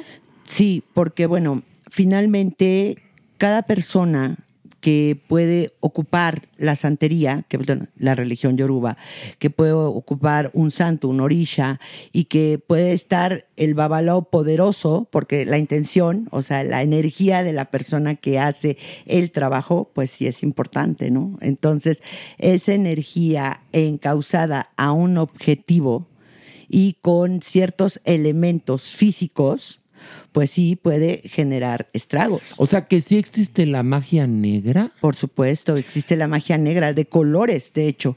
Existe Ah. magia negra, magia blanca, magia roja, Verde. este verde, eh, o sea, hay muchísimo. Es, es, es una gama y como en todo hay dicotomía. ¿sí? O sea, hay, O sea, ¿hay bueno, dicotomía al respecto? Exacto. O sea, en, en- en la santería, eh, discúlpame, hermoso. No te preocupes. Este, en, en la santería, por ejemplo, eh, finalmente, pues no podemos englobar, ¿sí? ¿Por qué? Porque tanto hay gente que a través de sus rituales, de sus ofrendas a los santos, a los orillas, de frutas, de, de cosas así para, pues, armonizar y demás, hay gente como la que trabaja, y lo digo con todo respeto, el palo mayombe, que bueno, pues esos, haz de cuenta, cuando se vienen para acá en la migración de los esclavos, en el barco pues venían los que eran pues animistas, ¿no? Que tenían un gran respeto por la vida, porque cada ser tenía su espíritu, las plantas y demás, pero también venían eh, los del palo mayombe, que eran tribus guerreras que pues aquel guerrero caído le podían eh, pues quitar inclusive los huesos, eh, hacer un procedimiento muy interesante para pulverizarlos y entonces llegar con el enemigo y soplar, soplar el polvito, el polvo del muerto y entonces ahí eh, venían las, las consecuencias. ¿no? Bueno, pues el tal Adolfo Constanzo, por ejemplo, y lo que desencadena todo este asunto Sí. es que secuestran a un gringo en la frontera y es el gringo que da pie a toda la investigación, Mm. Al es. cual le extraen la columna vertebral para hacer un collar. Entonces, quiere decir que funcione o no funcione, esto llega a límites inimaginables. Supermana. Talina, Talina Fernández, que en paz Sí. descanse, y que yo quise mucho Sí. y que tuve una cercanía muy particular con ella, ella me llevó con Bebo. Bebo era así el oh todopoderoso de Sí. la santería, ¿no? O sea, Talina picudo. practicaba la santería y lo dijo mil veces. Sí, ¿eh? abiertamente. Bueno, Sí, yo conocí su cuarto de santos en su casa. El caso es que Bebo, cuando yo llego a él, él se sorprende mucho porque ve en mí cosas que, pues, como todo mundo ve algo diferente, ¿no? Sí, sí, sí. Pero es lo que quiero llegar, eh, al punto que quiero llegar es que estas personas, ¿no? Que saben de todos estos, eh, pues cosas que porque no las veamos no quiere decir que no existan, ¿sabes? O sea, energía, esa energía que está ahí solamente, como dijo el, el- el maestro eh, Jeremy, hay que canalizar. Y Bebo, él un día me dijo, yo soy una antena que del universo puede captar y puede permear en las demás personas. Y yo creo que es gente que sí lo hace. Yo, eh, yo lo viví, yo. Ahora, no estamos diciendo que la santería es mala. No. no. Dependen las intenciones. es porque es muy distinto a un santero que trabaja con puras cosas positivas y para el bien y para abrir caminos, si es que usted cree en la magia y la energía. Y otra cosa es Adolfo Constanzo. Ahora, es que hablamos y de todos los narcosatánicos. energías eh, positivas y negativas. De todo hay en este planeta. Entonces, para donde usted se quiera hacer, pero todo tiene consecuencias, ¿eh? Todo es la ley del boomerang, ¿no, Mónica? Exactamente, es, la, es el libre albedrío y la ley de causa y efecto. Entonces, si una persona, por más odio, por más enojo, por más justificación que tenga en su conflicto, va y pide un trabajo donde se implique pues cosas necrománticas, etcétera, etcétera. No, la muerte o la pérdida de trabajo, Exacto. o cosas Entonces, ahí tienes que ser consciente que la persona, el santero, el brujo negro, el satanista, te va a querer ayudar, pero no te va a decir las letras pequeñas. ¿Cuáles son las letras pequeñas? exacto, La ley de causa y efecto. ¿Sí? El que en su momento quizás tú no sabes si ese problema tan grave por el cual quieres o pides justicia, tal vez lo tenías que vivir. O es una compensación de una vida pasada. Además, todo tiene una consecuencia. Así es. Fíjate, fíjate, ahorita me, me hiciste recordar, Moni, eh, un- una caricatura manga que se llama Hellgear, ¿no?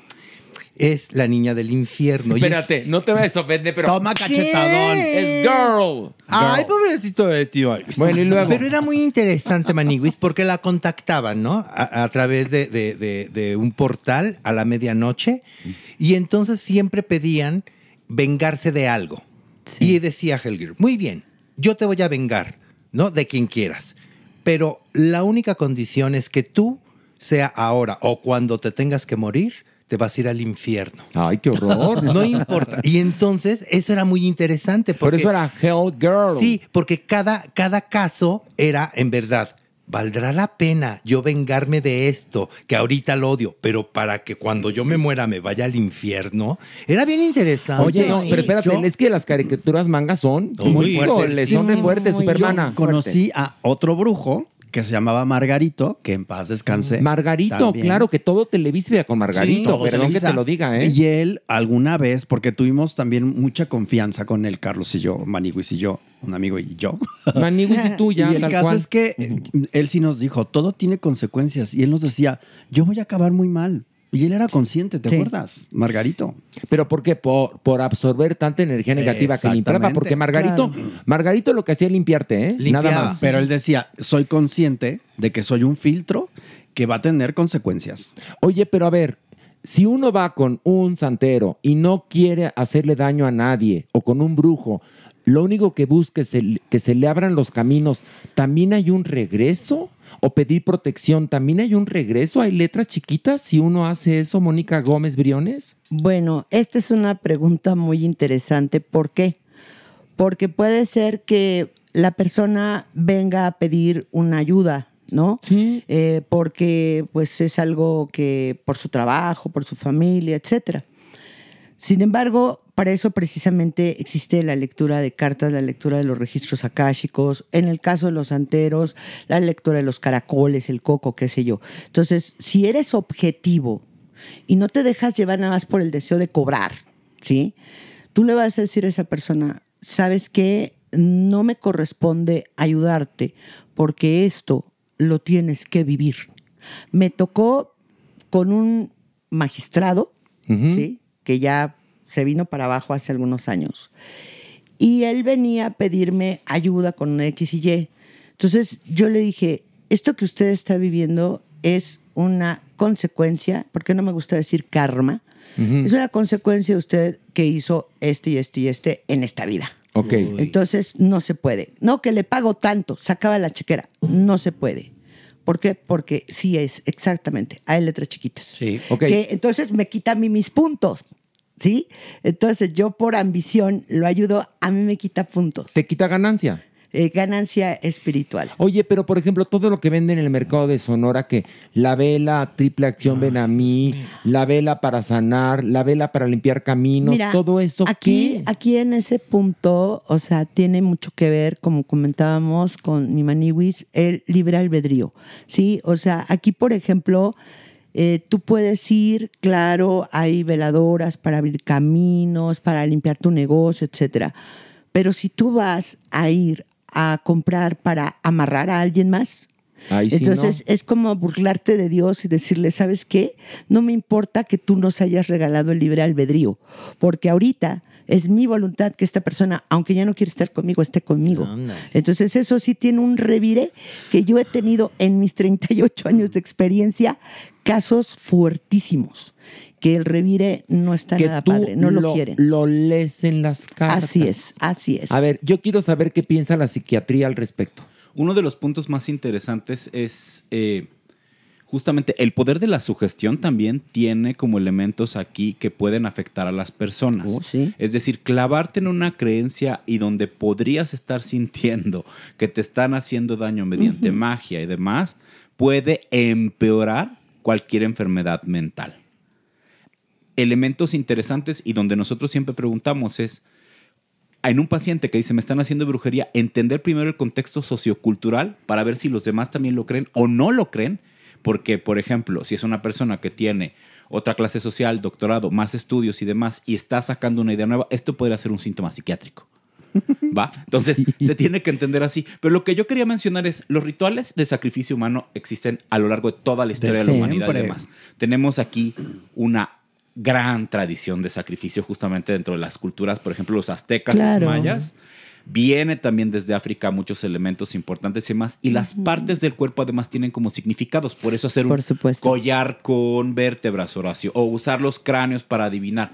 Pero hay algo bien peculiar. Los sacrificios humanos se siguen haciendo en India, en África, Sí. probablemente aquí en México también, para obtener poder y con acciones, acciones mágicas. En África, por ejemplo, una persona albina es algo que tiene tanto valor y están matando Mm. Tienen cada que vez. se- huir. Se, Tienen matan que huir de sus países para que no los sacrifiquen en rituales de brujería. 300 albinos al año. Matan como 100 niños al año. En India matan Mm, probablemente a más India, de sí. 400 personas al año para sacrificios asociados a magia. A ver, pero por ejemplo, en, en la serie está la narcosatánica, volviendo a eso. Esto que cuenta Sara Aldrete, que yo le creo lo que está contando, Sí. independientemente de su gestión, de si funciona o no la magia negra, si sirve o no sirve, esto que está contando, yo lo siento, no sé cómo tú lo escuchaste, Maniwis. Hí- Híjole, mm, a ver, es que es, es que son sucesos que reales. Es que es que es lo, que más te, Yo- te yo estremece, siento que es real, sí. Son sucesos reales y que tuvieron consecuencias gravísimas y que hoy por hoy se está pagando, como bien lo dice mi Moni, Sí. el karma. Bueno, él lo pagó, pero por ejemplo, lo que platicaba, que él tenía millones de pesos guardados en sus bóvedas, joyas, lingotes de oro, de gente muy, muy poderosa. Así es. Es decir, la magia negra, créalo usted o no, se maneja no en las esferas bajas, en las medias y en las muy- muy altas. exacto. Los políticos, bueno, ahí están los libros de los brujos y el poder. Sí. Créanlo o no, hecho por un periodista absolutamente solvente que te encuentra, que te cuenta, perdón, de rituales muy fuertes, unos realizados por el Bester Gordillo que Así me es. impresionaron, ¿no? Era precisamente el Oye, lo comentar. mítico del león, ¿no? Que Le se echó mataron toda un la- león Que no, encima. sí, que se echó la piel, creo que era de un jaguar o Un león, león, no me acuerdo. Era de Pero un bueno, león. Este, y justamente, repito esto, lo que dice la misma Sara Aldrete es que a el padrino se le acaba matando de una forma muy violenta para que no hable porque tenía en sus libros los nombres de políticos, de personajes y de mucha gente del mundo del espectáculo que déjenme contarles, a la gente del mundo del espectáculo le chifla esto por la temporalidad de los trabajos. Por supuesto. ¿No? Lo rápido. Y ahora tú en el tarot puedes este ver si alguien tiene un trabajo. Por supuesto. Por supuesto. Es, antes es el de- momento. Espérese. Este es el momento. Hay una cosa que quiero preguntar. Bueno, quiero comentar antes de preguntar. Yo tengo una amiga que fue con una tarotista. Y la tarotista le dijo, te hicieron un trabajo de magia negra. Y el trabajo de magia negra está en tal panteón en Cuba, ella mexicana, ¿eh? La tarotista. En tal panteón en Cuba enterraron esto y lo hicieron desde tu papá. O sea, a tu padre le, le- le- le hicieron un trabajo de magia negra que ha repercutido en ti y en tu descendencia. Esta amiga viajó a Cuba con, eh, ahora sí que los generales y los particulares de dónde estaba ubicado el trabajo, en un panteón y lo encontró. Ay, no, y lo encontró. Bueno, entonces, no es que haya sido una santera de Cuba que se lo dijo y que fue y lo puso. O sea, le hemos dado vueltas a esto de tantas maneras y no hay forma de que esto haya sido preparado. Ella lo vivió. Cuando logró sacar el trabajo, su vida cambió. Sí.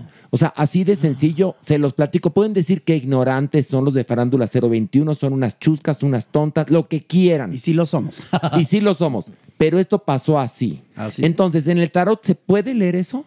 Sí, por supuesto. Y mira, aquí a mí me gusta ser muy objetiva, ¿sí? ¿Por qué? Porque muchas veces si tú llegas y ves un- una serie de conflictos, eventos en la vida de una persona, la misma persona, como, como dice, ¿no? Se va a sugestionar, como dice Jeremy, se van a sugestionar y van a decir, no, pues me están embrujando, ¿no? Entonces... Pero espérate, te puedes estar yendo de la fregada y después te enteras que estabas embrujado como esta amiga que se sentía de la fregada, fue, se leyó el tarot y tuvo que viajar a Cuba y descubrió el entierro. Y, y es que en este sentido, por ejemplo, yo lo marco así, de 20 personas, dos, solo dos, sí tienen un trabajo, sí tienen una brujería, sí tienen un entierro, trabajo oscuro, etcétera, ¿sí? Y de todas las demás podemos encontrar una serie de explicaciones, ¿sí? A nivel de decodificación, mensaje fractal, problema transgeneracional. A mí me encanta ir a lo profundo, tú me conoces. Yo lo sé. Entonces, la gente como que está esperando que le digas, sí, estás embrujada, nada más te voy a cobrar 7 mil pesos Ay, no, no, y este, No, por tres sesiones y tal. Entonces, cuando yo les digo, a ver, mira, sí entiendo, mira, el punto A, ta, ta, ta, es por esto, esto y esto, y tú piensas así, y tu mamá fue asado y, y traes esta culpa eh, X, ¿no? Entonces la gente hasta se queda como decepcionada, como diciendo, oye, pero es que no estoy, le digo, no, afortunadamente no, tú puedes solucionarlo cambiando esto y esto y lo otro, haciéndote X, ¿no? Oye, pero y también- hay gente, perdón, Sí. que cuando sí me ha tocado ver que traen un trabajo Y generalmente, tristemente, en don- todos estos años de experiencia, son gentes que han sido trabajadas por su familia, por gente súper cercana, ¿entiendes? Y pues ahí dices, híjole, pues ahí es la maldad por la maldad misma, ¿no? Y, supongo, y supongo que son más fuertes ese tipo de Sí, trabajos, pues no son Mañiguis, por lazos ser, por ser esta La línea sangre. tan, tan Exacto. directa. Doy Wow. fe y legalidad de que Mónica Briones sí. Te cambia la vida.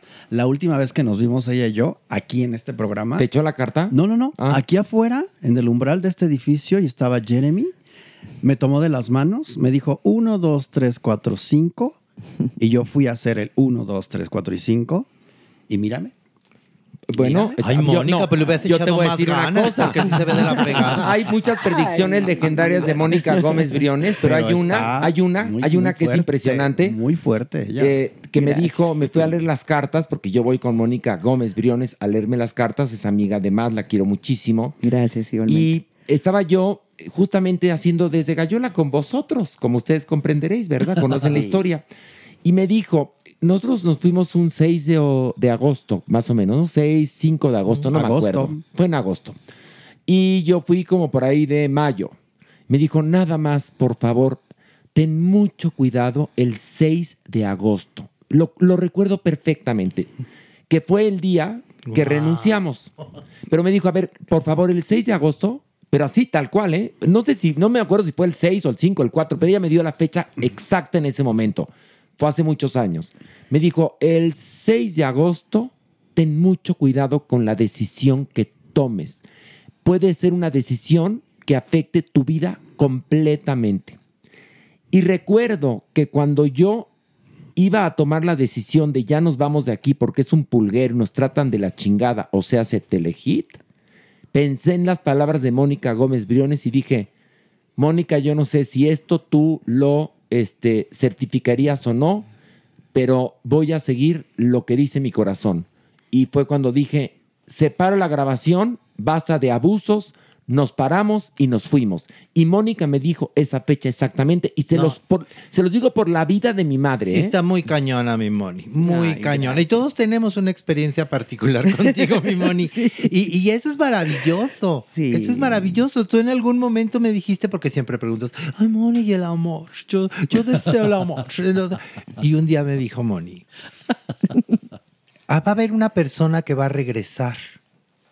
Y yo pensé, ay, pobrecita, Moni, yo chancla que tiro no la vuelvo a levantar. Maniguis, después de 13 años que regresa y es el amor de mi vida. Bechototes, Montserrat. 13 años, cabalístico, el número de Dios. Oye, pero espérame. Pobre hombre. Pobre hombre. Pero espérame, pobre hombre, ya, ya lo estigmatizaron como, como el amor de mi vida. Pobre hombre, pues sí, ya, pobre. Jeremy, ¿tú qué opinas como psiquiatra al respecto? A ver, porque está, te veo que ¿Cuánta estás como. necesidad? A ver, tú di, di, escupe Lupe, ándale. Creo que elementos interesantes justamente en las cuestiones como mágicas es no tenemos en este momento forma de medirlas. Eso no significa que necesariamente no existan. Hay como O psicoanalistas. sea, tú no desacreditas. No, como Carl Jung, por ejemplo, que decía que existe todo un inconsciente colectivo, elementos importantes que pueden explotar. Otros psicoanalistas estudian y dicen, existen como una cosa muy extraña de coincidencias o la manera en cómo nuestros cerebros se podrían conectar que desconocemos mucho. Y entonces en algún momento algunas de estas condiciones se pueden como presentar. Lo que yo hablo con mis colegas muy científicos y psiquiatras es, yo sí creo que existen algunos humanos mágicos. Son en extremo raros. Pero conozco personas que pueden decirme qué va a pasar con fechas, con lugares y con nombres en periodos de tiempo prolongados. Porque el cerebro es una máquina inferencial. Es una máquina que está haciendo cálculos todo el tiempo y simulaciones. Algunas personas podrían tener capacidades para que esto sea a más largo plazo. O ver cosas o sentir cosas. No lo sé. Es muy interesante saber y es algo que a mí como psiquiatra me fascina. Ahora, ¿cómo es posible, por ejemplo, que sería un lugar común decir Nostradamus? Pero cuando yo leo la historia de Catalina de Médicis y leo la historia de Nostradamus, sí me quedo helado con lo que Nostradamus le Ay, qué barbaridad. las predicciones de. Nostradamus. Las no, cuartetas. no hablo Tan de las predicciones que hizo del mundo, las que le hizo a, a la propia Catalina de Medicis, que la vida de ella era un horror. Y todos sus hijos. Y, y no, y le dice cómo va a morir su marido, qué va a pasar con Ana de Poitiers y todo eso. Y léanlo si no lo conocen porque es impresionante. Pero entonces bien nos decías tú que el tarot, por ejemplo, ¿qué piensan los psiquiatras del tarot? ¿Lo descalifican? Algunos, sobre todo los psicoanalistas, más bien como las personas que están formadas en psicoanálisis y sobre todo el psicoanálisis junguiano, lo ven como un elemento de arquetipos. Bueno, pues sí. ¿Y luego?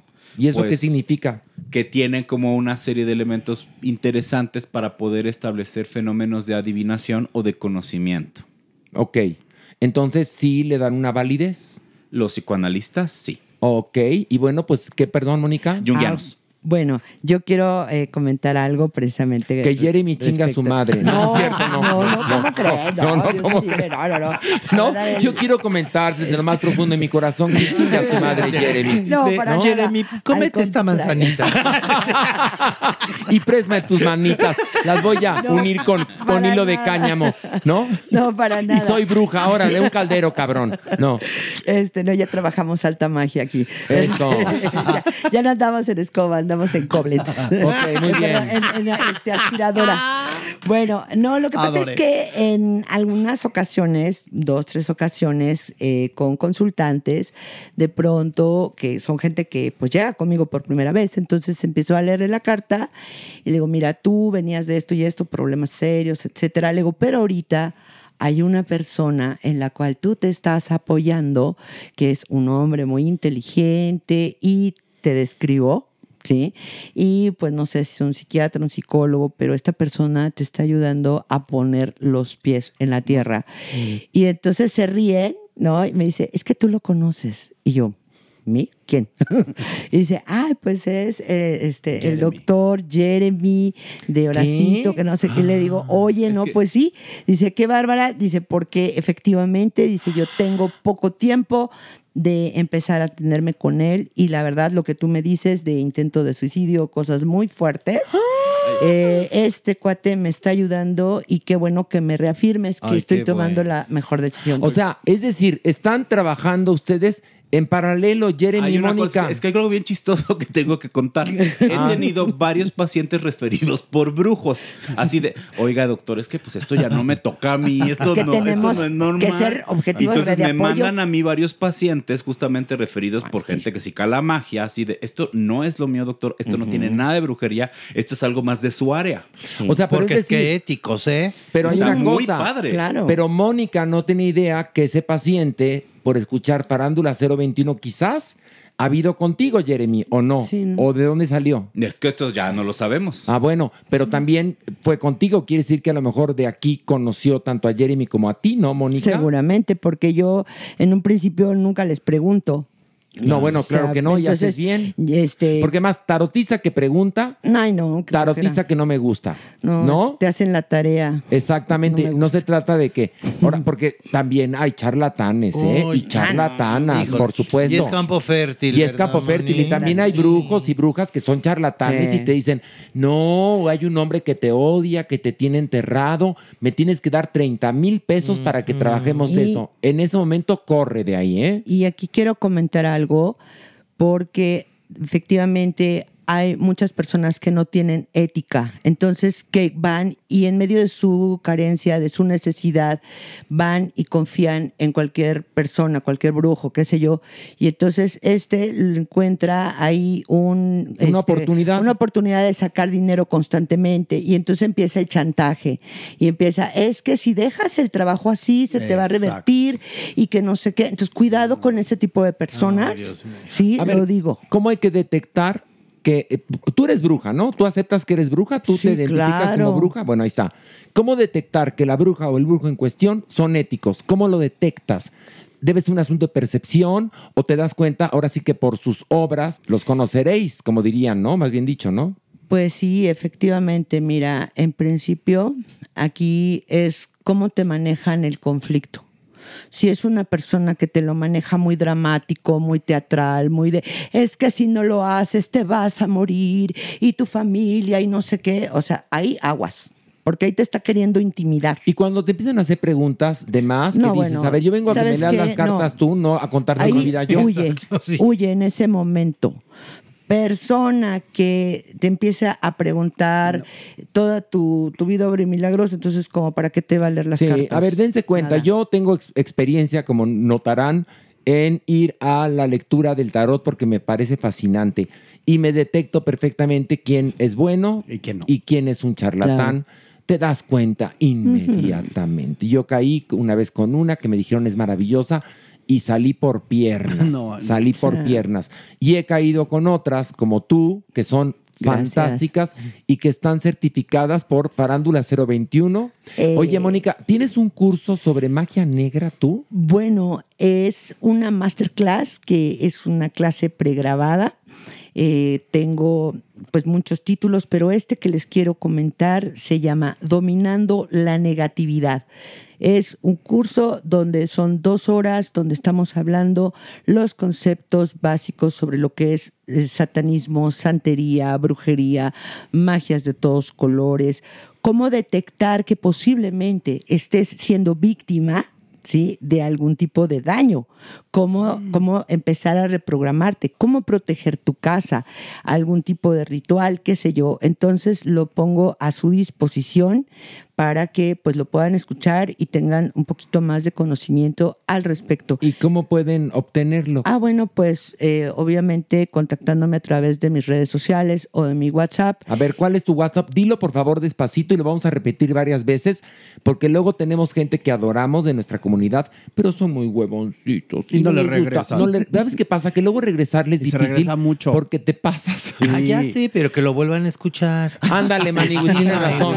Tienes razón. Sean huevis. A ver, Moniquita. Pero sí dilo despacito. Dilo para despacito. Dilo como, como este, el niño Fonsi, despacito. Despacito. Ándale, a ver, despacito. Bueno, el WhatsApp es 5. No, no, tampoco tan lento. No, Mónica, no mames. Ahí sí. No, ya al rato. Teatro Kabuki. Cinco, un minuto. Cinco. A ver, no, ándale. Bueno, 55 503 299 41. Ahí está. Lo repito, 55 503 299 41. No contesto llamadas, solo mensajes de WhatsApp. Ok, así que si quieren hablar para, oye, Mónica, o nada, no les va a Ni contestar. manden, ni manden este packs ni nada, ¿eh? No, no, manden packs. Porque mi Mónica es guapetona, además. Sí, se los digo, tiene lo ¿eh? suyo, Tiene lo tiene lo suyo. Si hasta Jeremy le coqueteó, fíjate, Jeremy, Jeremy le Y lo peor es que mi Mónica es de buen sí. De buen sí. Es de buen sí. Oye, pero ¿trajiste el tarot? Sí, aquí está. Ya está aquí en la mesa. Sí, queremos preguntar. Sí, queremos. A ver, queremos preguntar. Siempre, siempre que hay tarot, hay pregunta. Pero Siempre. de entrada estamos comenzando este, día. Este nuevo el primer capítulo. episodio de la tercera temporada de Farándula 021, su podcast de confianza. Y nos gustaría saber cómo va a ir este podcast, porque además, bueno, vamos a preguntar, porque luego yo quiero hacer 37 preguntas, es normal. pero No, a ver, va- cada quien va a preguntar algo de lo, digamos, del- de, ¿les parece que preguntemos de los asuntos que tenemos en común? Sí, por ¿no? supuesto. En lugar de sus egoísmos. Y me voltea a ver mi oración. A ver, saca tú las cartas, Maniguis, ándale. Yo voy a, sacar unas Sí, cartas. por favor. ¿Cómo va a ir la, la nueva temporada de Farándula Muy bien. 021? ¿Cómo va la nueva temporada? Sácame de tres. Farándula Sin voltear. Ay, sin voltear. La Maniguis está sacando la carta. Y las voltea a la otra. Ahí está. No le, no le digan estúpida. Las tres. Una más. Ah, las Sí, junto. Ajá, Juntas, las juntas. junto. y Ahora métetelas en la boca. Ay, no. No, no es cierto. Es que mi maniguis es de manita burda. o sea, De manita burda, Agarra sí. una y agarra medio cinco. Y luego no sabe cómo. Bueno, Ay, aquí el ustedes. No, no. Salió el chamuco. No, es No, no, no. el, Son es las el patitas de- sumo eh, sacerdote. Bueno, pues aquí estas cartas nos están refiriendo que vienen a recuperar o a reposicionarse, ¿sí? Si ustedes llegaron a sentir que las últimas semanas o los últimos dos meses previo a la temporada anterior no estaban contentos o no, no estaba jalando como ustedes querían, aquí vienen con el rey de bastos al derecho a recuperar terreno, a fortalecerse, a reconectar con el éxito. Fíjate que no es que estuviéramos este, eh, infelices, no, estábamos cansados. Cansados. Pero luego pasa que en esas pausas puede bajar. Entonces Sí. aquí la- esta carta es volver a Bueno, posicionar. ¿no? tan, tan es cierto que entra este s- asunto, este, sen- este sentimiento de... Y si no volvemos a los lugares este, de Es- privilegio exacto, que es como- teníamos... esa es la preocupación, ¿sí? O sea, es de, chi, ¿qué tal si no? Pero aquí con el rey de bastos al derecho puedo decirles que esa es la posición privilegiada, Ah. es la, pro- eh, la eh, posición de liderazgo. Ok, ¿y por qué el chamuco nos sale al revés? Eh, no, no es el chamuco, Ah, no es el chamuco. el sumo sacerdote. Ah, ya. Aquí les gusta mucho el sumo. El sumo sacerdote. Sí. ¿Y por qué no sale al revés el sumo sacerdote? Bueno, aquí lo que pasa es que aquí se rompen esquemas. ¿Sí? Ah. Entonces, cuando hablamos en algunos contextos, dependiendo el acomodo de ciertas cartas, del sumo sacerdote, hablamos de cosas como muy ya, este, pues platicadas, eh, de mucha estructura, de, de muchas eh, candados mentales, qué sé Ya. yo, ¿no? Dogmas. Ya. ¿Sí? Y aquí se rompen los dogmas. Bueno, aquí se rompe totalmente. Nos rompemos hasta la madre. ¿Qué, qué, Jeremy, qué quieres decir? Yo quiero preguntar algo que siempre la gente nos está diciendo, diciendo y diciendo, y creo que también sería una experiencia Sí. divertida. Tengo una pregunta. ¿Vamos a volver a la televisión? Muy buena Vente- pregunta. vente a sacar tus tres cartas, pero- a ver, ¿la puedes sacar tú, Superman? Sí, Pues yo. eres parte del parte, equipo. ¿no? del equipo. Sí, Tú, tú. Vamos, Sí, a volver a, vamos a a ver, volver. vamos a volver a la televisión como equipo. Como equipo. Es decir, Sí, Supermana, Maniguis, Pilar, Alejandro, yo, como equipo. Porque todos Muy tenemos bien. trabajos este, y proyectos Sí, en solitario. Pero como equipo, exactamente, los que somos ahora. Y yo también. Tú también, Jeremy, obviamente. Déjanos tu foto, mira. Te Bueno, llamamos. Aquí sí va a haber una, una encrucijada muy, muy interesante porque a partir del mes de agosto pueden haber como muchos proyectos que jalen a cada uno de forma independiente, ¿sí? Hay que tener cuidado Entonces, con eso, eso va a hacer que de repente el, el deseo inicial, ¿sí? Pues sí se pueda posponer o, o generar un poquito de complicaciones. Sácame una, por favor. A ver, Supermana, sácala tú con tu manita Con tu mano preciosa. no la voltees, no la voltees. No, no, no, Eso. Mano Santa. Pues puede ser que no sea en este año, puede ser el siguiente, pero es que aquí los temas de proyectos independientes, pues sí se van a, se van a imponer. Bueno, pero por lo pronto estamos trabajando en este podcast. Pero además Exacto. hay otros proyectos. Yo Positivo. quiero preguntar otros proyectos de Positivo, aquí. totalmente. de este. Ok, a ver, pregunta de ya sé qué proyecto, que es muy importante. Pregunta de, de- A ver. y que además hay una cosa, ¿eh? Te aviso. Ya está registrada, ya está registrada, igual que el título, toda la historia, y se terminó ya de escribir. está Diana de Diana de Guaples. ¿Es lo que quieres preguntar? Pues no, no. Ay, Supermana. No, es que yo No quería. es Yo que- le pregunté después. Exacto, Maniwis. Pero yo lo que quiero preguntar es que hay otro Sí. proyecto que no lo vamos a platicar ahorita, pero que va a involucrar a público en vivo de este Ah, podcast. Entonces, ¿qué Sí, tal muy buena nos idea. va a ir en A ver. ese A ver, en la, ese la viaje? pregunta es... Saca Sí. tú, saca tú, saca No, no, no, te- la voy a formular yo con base en lo que tú dijiste, Vale. Sí. porque yo te oí temerosa, pero yo puedo revelar más. Pero inquietante. Queremos hacer el podcast en vivo Tal y cual. con público. Ok. Bueno, es un live to tape, en vivo grabado. Suena paradójico, pero sí existe. Es decir, eh, por ejemplo, en un antro, invitar gente, primero, la primera vez invitar gente porque sería una prueba, invitar gente y hacer el podcast y entender cómo hacer el podcast con las risas, con los comentarios, etcétera. Claro. Entonces, hay esa idea. ¿Saco tres cartas? Por favor. Tú, Maniwis, por favor, describe mi acción. En este momento, Horacito, muy decidido, está tomando la primera del centro, la segunda del extremo derecho y la tercera. No, es la quinta. Y la tercera. Es que fíjense que ahora sí tú toma la carta que le jala, que le llama. Ya, ya me Sí. lo conozco. Es por justicia. A Ustedes tienen, miren, me encanta, me encanta porque eh, la Es carta de la cual. justicia invertida junto al caballo de copas al derecho y el as de copas al derecho es importante porque es como que la vida les debe este triunfo. Están aquí hablando de la receptividad que va a tener la gente Es increíble porque ustedes son personas que son recordadas con mucho amor. Oye, es que yo no Entonces, sé. aquí Oye, pero ya recordad, me sentí Silvia Pinal. No, no, estamos pero está bien porque vigentes. no, pero está No. muy bien porque tenemos en la nuestros años. parte, en, en la parte de, de lo que hicieron de, eh, por ejemplo, de, De televisión, desde Gallola, o sea, la gente, el saber que se acabó, etcétera, siente que fue una gran injusticia. Fue una gran injusticia. tienen razón. Fue por las culeradas de Televisa. Entonces- Y tampoco es que nos deba. Lo que pasa No. es que hemos trabajado. Pero ahorita mucho. dicen, Claro. ese proyecto, la verdad es que va a salir más que satisfactorio, porque aquí la gente lo va a ver así como algo con una conexión de emociones, de cariño, que bueno, pues pueden contar. Oye, y sigamos, y sigamos con Desde Gallola. Ok. Ya lo dijo Horacitu, ya está escrita Diana la primera temporada de la radionovela podcast Diana de Waffles. Y queremos saber qué nos depara el destino. Tres, Sí, por si le, Parece depara, bien. si le depara éxito, ¿no? Sería la pregunta, porque hay que hacer preguntas concretas, ¿no? A ver. A ver. Ay, Maniguis, escoge bien, te lo pido por favor, porque, Estoy escogiendo con porque el nos ha corazón. costado uno y la mitad del Eso otro es cierto, escribirla. Te juro que sí. No, no, no, no. Bueno, pues mira, aquí esto viene como, como anillo al dedo. Ay. Esta es una decisión inteligente, positiva, trae resultados financieros. Ay, bendito Dios. Eh, de veras, digo, no, no, no sé Suscríbanse, es buen de, momento de- para de qué va, de qué va la trama. Buen momento para decirlo. Escuchen. La- no, la trama, a ver, cuenta, cuenta, Bueno, Mónica. aquí lo, lo interesante es que no sé de qué va la trama, pero le va a mover mucho a la gente, le va a mover mucho el corazón, como que va a ser algo así de muy de, de drama intenso, padrísimo, padrísimo, que, que la verdad es la mejor decisión. Saca una más, por favor. A ver, Maniguis, escoge bien, ándale, por favor. No vaya a salir una carta de las gachas. A ver. Es camino, es camino abierto. Miren, cuando el 2 de bastos sale al derecho significa tener que esperar.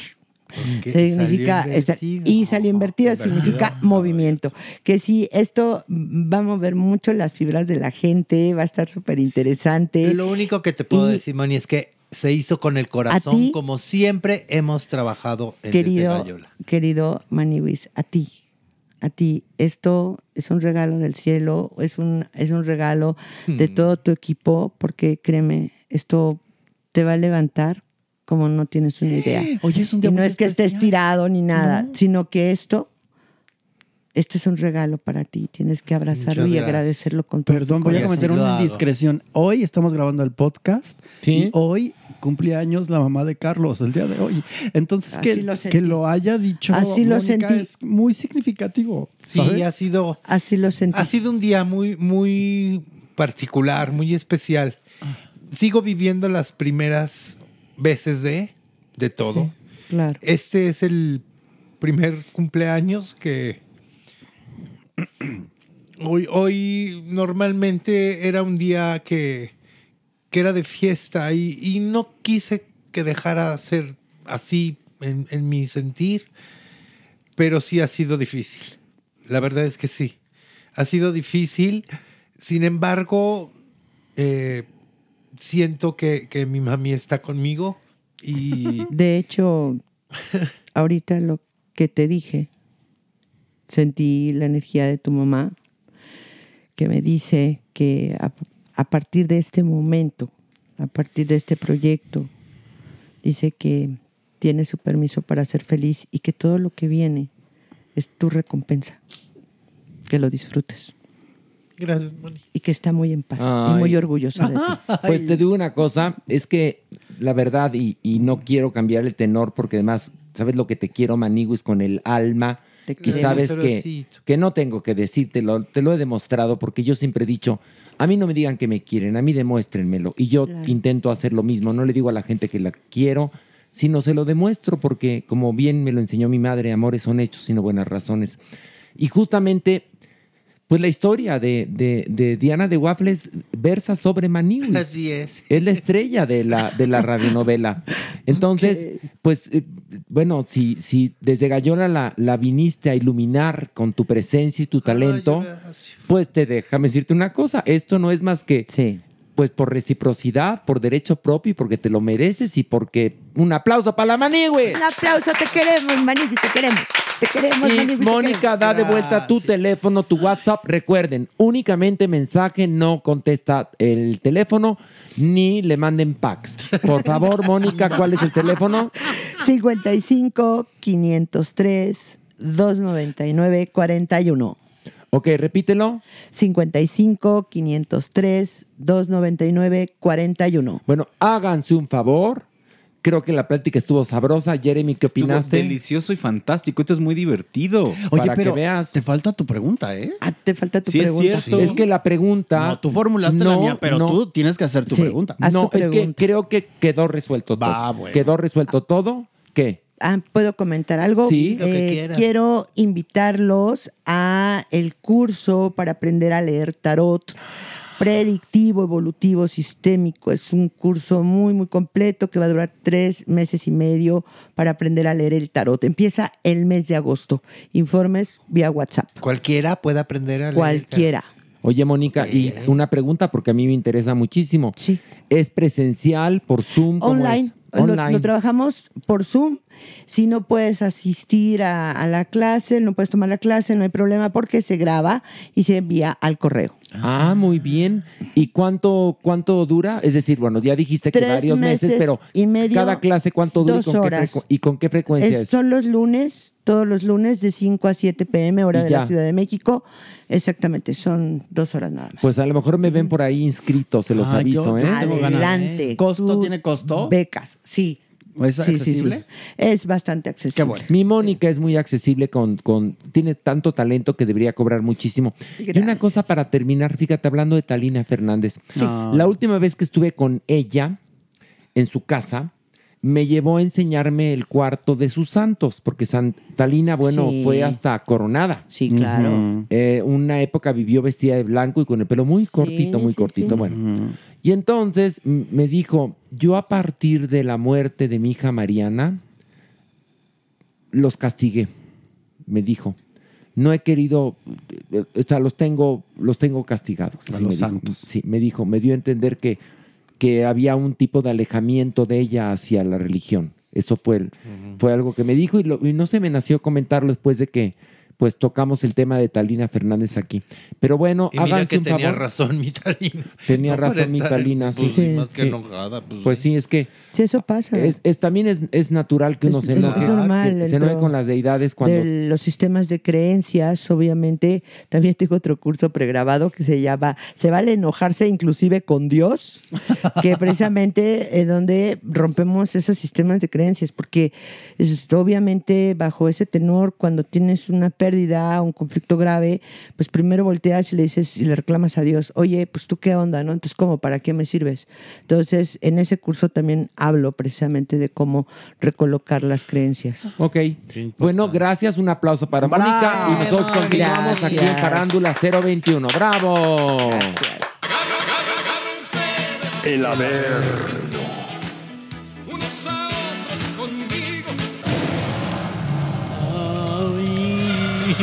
Oigan, les tengo un chisme. A ver. El cuerpo no quiso bajar al Averno. No. Dijo que porque pura humillación.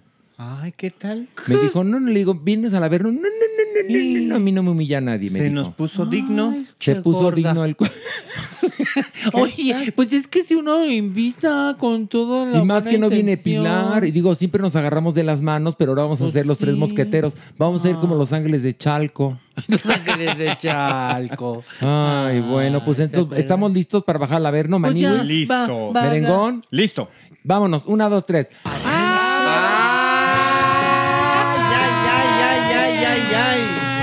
Ay, ya llegamos. Doña Nini, qué gusto Estoy de volver a verla. Estoy muy, muy enojada. ¿Por qué? No está Pito. Ya se los dije. Pues no. ¿Sí se fue con Pilar? Sí se fue con Pilar, me dejó una nota. No. ¿Qué dice? Pero se corrió porque estaba toda escupida, no lo pude entender. Dejó una nota así toda La dejó mareada. pegada. Horrenda. Pero quiero, quiero pensar que es una nota ahí diciéndome que se iba. Pues sí, la dejó pegada, ¿verdad? Sí, y Bel se cayó el hocico, no me dijo nada tampoco. Anda, Cómplice. Cómplice el qué otro. bárbaro. Porque, porque tanto el que agarra la pata como el Como que el que agarra la otra pata, y ¿eh? matan a la vaca. Y matan a la vaca. Le abren las patas. Exacto. ¿La, la matan en split? ¿O cómo? No, en squat. en squat. La matan en squat. Ay, no. Pero doña Nini, pero no importa que no esté Pilar, Estoy no importa, enojada, no importa que no esté No, Pito. no, sí, Nos tenemos enojada. los unos a los otros, o los unos sobre los otros, como Ay, diría Pilar en este Qué momento. bueno, déjame desahogarme. Toma, Joto ¡Ay, Horrendo. señora! ¿Qué? Me desahogué de mi coraje. No, ya no me haga siento mejor. coraje. Ya me ¿Qué siento tal si mejor. le afecta a su hígado que ya no tiene? Pues ya no me va a afectar. Ah, bueno. Estúpida. Ay, no. Sentido común, por favor. ¿Cómo Ay, tienes a este Larailo aquí? No entiendo. ¿Cómo que por Habiendo qué? otros. Porque soy periodista. Habiendo de- otros, No, con menos porque- pelo. soy- pero habiendo otros No. más inteligentes. Este es periodista, es periodista, Periodi- es periodista. soy periodista de Es espectáculos. periodista, ¿Mm? sí. De Sí, ya me lo espectáculos. querían, ya lo, lo querían jalar a multimedios y toda la cosa. Ya se lo querían Ya, llevar a Se lo querían jalar a multimedios, sí. Sí, se hubiera sí, quedado sí. por allá. Al programa de Fabiruchis, al chismorreo. al chismorreo. A Lo mí me- querían jalar al A mí me chismorreo. gustaría compartir con Fabi. Uy. Que, que, por cierto, hace semanas hubo un escándalo de Fabiruchis donde. Ay, que me lo encontré en Volvió una fiesta. De... No, ¿Otra que, vez que o unas qué? imágenes de una fiesta donde una Fabiruchis estaba en estado inconveniente. Ay, qué raro. Este, Ay, vinculándose con personas de formas diversas. No, fa- pero, ya. Fabiruchis por primera vez dijo: "Sí, sí, soy- sí, soy- que- Van a, van a, van a, soy yo, Pero yo". mira, ¿Sabes cómo habla? Como Scooby-Doo. Como San Bernardo correteado. Ándale, exactamente. Con un Pero cohete en el culo. ¿Qué? Ahí sí, la verdad, la gente, o sea, no tuvieron compasión. A ver, ¿para qué lo critican? Al contrario, que lo felicites si a esta edad todavía se relaciona. sí. Sí, todavía puede estar, ¿no? Compartiendo Ay, no. sus fluidos con alguien. Te digo Pues una cosa, bien. Juanito. Eres muy vaciado. Eres muy vaciado. Por eso está aquí, porque es vaciado. Ahora me doy cuenta. Tienes porque es, la, chispa. es la botana del programa. Oigan, es el banquito de la mesa. Es el banquito. Oigan. de la Poner los mesa, piecitos a gusto. sí. Muy bien, tú, Juanito. que no, señora. Pues ya bajamos, doña Vamos Nini. a bajar. Vámonos, pues. Vámonos. Venga. Órale. Eh, eh, eh, eh, eh, eh, Eso, eh, venga, Abel. eso, Toca el ukulele. eso, Toca el ukulele. eso. Lel, lel. Eso. Toca el Doña ukulele. Nini, Doña Nini, este, este averno le va a gustar a usted. Depende, no sé. Qué Vamos bueno, a ver. qué bueno que no está su íntimo amigo, porque creo que le iba a dar un poquito de ¿Íntimo amigo? Ajá. El señor ¿Ernesto? Ernesto, Alonso, sí. ¿Qué pasó? Qué bueno que no está. Por, híjole. Lo invocaste. Ay, Ernesto. estoy. la Ay, gracias, Ernesto. Me traes unas medias. Gracias. Te traje unas medias. Voy a poner aquí. Todavía. Me prostituí en la última fiesta de Fabiruchis para comprarlas. Y las Pensé compré, las compré en Miguelito. Pensé que ibas a decir, me prostituí en la última cena. No, dije, Ahí también, pero ahí estaba más joven. yo Ahí sé. estaba más joven. Estabas muy guapo, Ernesto. Ay, gracias. Sí. Además, yo por eso fui, fui estrella de Luis Buñuel. No en balde también eh, protagonicé La muchacha sin retorno con Ana Martín. Y por Sí. supuesto, mi gran papel en telenovelas, El Maleficio. Agárrese. Donde todas las mujeres se, se peleaban por mí. Sí. Porque yo era Enrique de Martino. ¿Qué hubo? Señor, ¿Qué? señor. A ver, agárrese, Don Neto. Pues fíjese que ya está confirmado que Televisa hace el remake del Maleficio. No, no, espérate. No, ya sí, lo sé, ya lo están haciendo. Ya lo están haciendo. Ya, ya, es- ya están en ensayos y quién... No, ya están grabando. ¿Qué- Ya me presenté por ahí, vi. Ay, no me di- Y ya pusieron ¿Y los vio? hilitos para tirar las cosas y todo. Ya, ya, sí. ¿Y ya vio quién va a interpretar el papel que usted va a hacer? Y estoy aún aquí en el Averno. Fernando Colunga. Pero poco, como por. Sí, como lo escuchan. Te voy a decir una cosa, mira, Larailo, que a pesar de que estoy en el infierno no me calienta ni el sol con la decisión. Me habían dicho que era Guillermo García Cantú y dije, bueno, pero Fernando actor. Colunga, Por favor. Ferni, Ferni Colunga siendo Enrique de Martino, Pues no, sí, no, deci- no, Es no, Fe y Colunga. Hey Colunga, no, no, no. Decisión del Güero Castro, a él se lo debe. Sí. El güero Castro. Sí, no ha tomado yo, buenas cuando yo estaba en Televisa, él cargaba cables. Cargaba cargaba las pelucas de Lavero, su hermana. Era asistente en Mala Noche, no. Ahora resulta Sí, sí, que cierto. produce. Sí, produce y va a producir. El, bueno, y está produciendo el remake del Maleficio con Marlene Favela también. Marlene Pavel en el papel que hizo Jacqueline Andere. También- y a la pobre que También a Jacqueline Sí, pero la pusieron a hacer el papel de Carmen Montejo, no mames. pues es que ya. Ernesto, pues es que cuida ya- tu francés, porque estos no, no entienden esto. Pero, Perdón, me ganó, me incluso- ganó el Ernesto que llevó por Incluso dentro. la Marlene, la Marlene ya dijo que qué bueno que está la señora eh, Jacqueline Ander ahí, porque ella le va a pedir tips para el papel. Le va a dar un, A un que es, vete a tomar clases de actuación, mi reina. Exacto. A ver si no le dice Jacqueline Regrésate Ander. a la escuela. Haz- hazlo como Dios debe entender, pendejo. No, bueno, es que bueno, es que imagínate, ¿no? Oiga, no, pero aquí vamos a tener harta locación, lo que usted no tuvo, discúlpeme. Yo tuve locaciones en Oaxaca, tuve favor. locaciones en Puerto Rico Ah, ¿qué hubo? y tuve locaciones en Europa. Pues Falsas, pero las agarre- tuve. Falsas. Agárrese porque De aquí van a las locaciones. tuvo. ¿En dónde? A ver. Nueva York. Oh my God. En Washington. Ahora. En Roma. Y en Jerusalén. Oh. Ah, sí, Ay, nada más. Perdóname que te lo diga, pero que no mamen. ¿eh? Porque la historia nunca iba al Vaticano, no tenía por qué ir al Vaticano, en si al contrario, era diabólica. Pe- Bueno, ahí son diabólicos. Y van eso a sí. Tierra Santa también. a- Van a Ay, ir a Tierra Por Santa. favor, que vayan a la Basílica de Guadalupe, que bastante jugo le han sacado en las telenovelas. Me- estoy verdaderamente. Yo creo que también. indignado. Porque el güero Castro dijo que tranquilos, tranquilos, ya están muy protegidos, o sea, por Dios, porque en esta telenovela, usted sabe, pasan sucesos paranormales, todo puede suceder. Bueno, tan paranormal que yo me enamoraba de Jacqueline Andere. Ernesto, por favor. Eras muy buen y tenía de amante a Raquel Olmedo. Bueno, ahí Que vamos. me raspaba, pero no importa. Porque no se Ahí rasuraba. vamos más a Doc. Sí. Ahí vamos más que Bueno, a pues, Raquel Olmedo la, obli- la obligaban a traer eh, pantalón. Porque se le veía. Bueno, pero te voy a decir una cosa. No compares el elenco que yo tenía, que era un elencazo. Tenía a Norma Herrera, que cantaba el tema de la telenovela. Sí, Jacqueline Ander. es Es un caballero de sabor antiguo, que no pide tregua, ni tampoco amigo. Soy mitad mujer, mitad gaviota. es así. Y Gaviota tiene que ver con la exmujer del Güero Castro. También. ¿Que ella de qué le van a sacar? De la, de la bruja de, no Oaxaca que hacía ¿No mi va a salir? No, Reyes no sabe. No sabemos. ¿Cómo no sabemos lo si es un personajazo? Es que todavía no tenemos ni fecha de estreno, doña Nini. Con Pero ya están grabando, todo. me presenté Sí, en los foros grabando. y vi cómo tenían todo disque arreglado y parecía las galerías del triunfo. Qué horror. Horrible. Pues vamos a darle, ¿no? No, El, el voto de Ape. Va, vamos a ver, vamos a ver, vamos a ver. Nunca segundas partes o refritos fueron buenos. Nunca. Y menos además, de estos clásicos. Ni las la garnachas. ¿eh? y menos tampoco. con el presupuesto que tiene Televisa. Por ¿No han visto favor. las series de VIX que son una mierda? Y ya se gastaron la mitad en los viajes a Nueva York, a Washington Pero y a los viajes, Jerusalén. ¿sabes cómo son los viajes de las locaciones de Televisa? Mandan a dos camarógrafos con un celular y a los actores con visa de turista. Y les dice, ándele, ustedes así, como que están turisteando y digan los parlamentos. Así le hacen porque lloran pobrezas, así que no creo que les quede, no creo que quede como Game of Bueno, Thrones. Vamos a verla. Les va a quedar como el Game of Thrones. Vamos a verla. No se enoje, don Neto. Ya estoy, no, no, no estoy es enojado. Neto. No me ¿Cómo digas. es? Ernesto. Y en tu caso, señor Ernesto, y baja la mirada. Para ti soy el señor telenovela, ¿eh? ¿Qué hubo? Te lo aviso que además te lo voy a repetir. A ti nunca te hubiera contratado para No, ninguna que de mis sí. telenovelas. ¿A ti? No. Pero por favor. Ernesto, No, por favor. Yo contrataba a No. Frank Moro.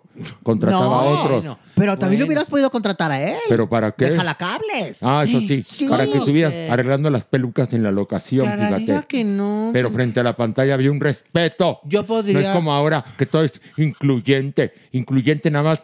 La verga, perdón que te lo diga. Oiga, señor, señor. Ay, ya me enojé. Me Ya voy, que- me voy. ya Hasta luego. Yo soy un caballero de sabor antiguo. Se le está quemando que no el cuadro. pide tregua. Ay. Ay. Y es un peuteo. Ya, ya se fue, ya se fue, doña. Ya se fue. Ay, creo como no le gustó mucho mi nota. ¿eh? No, al señor, No, mí al señor lo vi ahorita, No. pero vomitando, ¿eh? Pues es que sí no? tiene puso razón. mal. Pues es su obra máxima. ¿Sabes qué? Eh, el maleficio la hace Ernesto Alonso porque no quería perder frente a Carlos Telles, que había triunfado con Gabriel y Gabriela. Y dijo que fue la que telenovela, fue la telenovela que siguió, entonces le habló a Fernanda Villeli y a Marisa Garrido, que eran sus Wow. escritoras de cabecera, y dijo, tenemos que hacer algo. Y dijo, me voy por lo paranormal. Y le fue re bien. Dos madrazos, además. Fueron dos, mira, Es dos que- idem. Es que era, era la época de oro de las telenovelas. y otra cosa, no habían opciones. Era Y. Ernesto, y Ernesto Alonso, buenísimo. Gran actor. Ay, sí, no, Un don gran. Era un gran actor. ¿Qué Sí. diapasón? No, ¿Qué ahí sí- diapasón ahí sí, perdóneme, pero no. De esos momentos de los besos. Uy, ¿se vio una química? Cosa. ¿Una Pero- química? no, no, no, yo decía, había una, ese es mi había, amigo. había una telenovela que se llamaba. Aprendiendo a Amar, donde él salía de galán de Susana Dos Amantes. No, Qué química sexual, ¿eh? Qué química sexual. Una No, cosa. no, no, pero, no. pero sí Te un gran- calentabas sí de un gran verlos. productor. Sí, un gran productor. Un gran productor, sí. Sí, Sí, sí. Nos gusta o no, sí. Y tenía, y tenía su casa de las campanas. ¿no? También, también, y con Que era- Badajo. Sí, exactamente. Oiga, hablando de productores, vamos a bajar una, una Uno más. Vámonos, A ver, vámonos, a ver, a ver, más, a ver, a vamos, ver, vamos, a ver. vamos. ¡Vamos, pues! ¡Ay,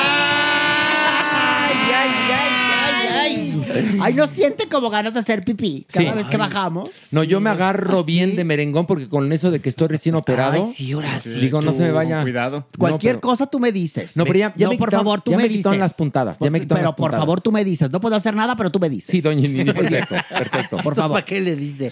Oiga, tampoco la que puede hacer nada ante el berrinche que trae es Florinda Mesa. ¿Por qué? ¿Por qué? Trae berrinchazo. Es que fíjense que en febrero pasado entrevistan a Carlos Villagrán, ¿no? O que viene siendo tu Kiko. Sí, sí. Bueno, pues lo entrevistan y entonces le preguntan, oiga, señor Carlos Villagrán, ¿es cierto que usted y Florinda Mesa por ahí se andaban tocando sus partes y tuvieron un romance y no sé qué? Y dijo, a ver, a ver, momento, momento. O sea, siempre me preguntan eso, ¿no? Que si yo andaba con doña Florinda. Y no, les voy a decir, doña Florinda es la que anduvo conmigo. Ay, tú, ay, no, no, no, no. Pues esto obviamente llega a oídos de doña Florinda. Ay, No, perdón. que no, no, no, no. Le, salieron cuatro piedras más en el cañón del susto. Ya ve que se ve que es de buen carácter. Muy bonito muy carácter. bonito carácter, sí. Y más, y más le enojó porque dijo Carlos Villagrán en esa entrevista que le hicieron en febrero que el mismo Chespirito fue que le ayudó. Porque cuando él dijo, ¿sabes qué, Florinda? Como que tú y yo ya no hacemos química. Y que esta hizo un escándalo. Hizo escándalo cuando la tronó. Y entonces, pues, Florinda Mesa dijo, obviamente que no. ¿Cómo se, o sea, cómo creen yo después de haber andado con un figurón como Chespirito?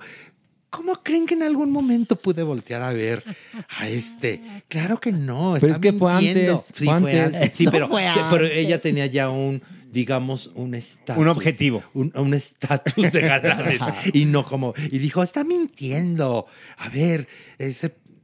Aparte es un pendejete. le dijo. Qué Tanto fina, qué así. fina. Y, y además dijo, lo voy a demandar por difamación. Ahora, Pero a ver, pero ¿y si pasó? Porque más cuentan las leyendas, cuentan las leyendas que ella también tuvo, y lo cual está bien, qué bueno, cada quien puede andar con quien se le pegue la gana, eso no habla ni bien ni mal de las personas, que también tuvo romance con Enrique Segoviano, productor del programa. está bien. Y que el último fue ya con el que se estacionó fue con Roberto Gómez Pues Bolaño sí. Chespirito. Cuentan.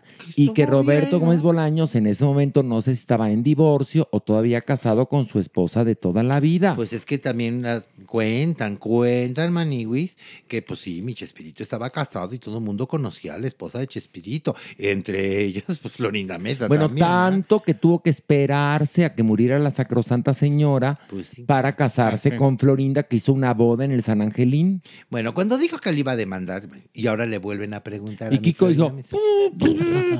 Chusma, chusma.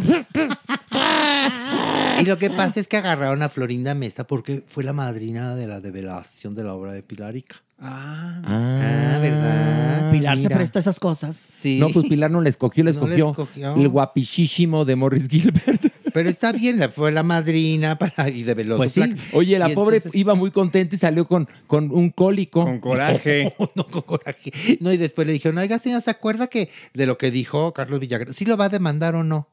O sea, porque usted dijo que lo iba a demandar por...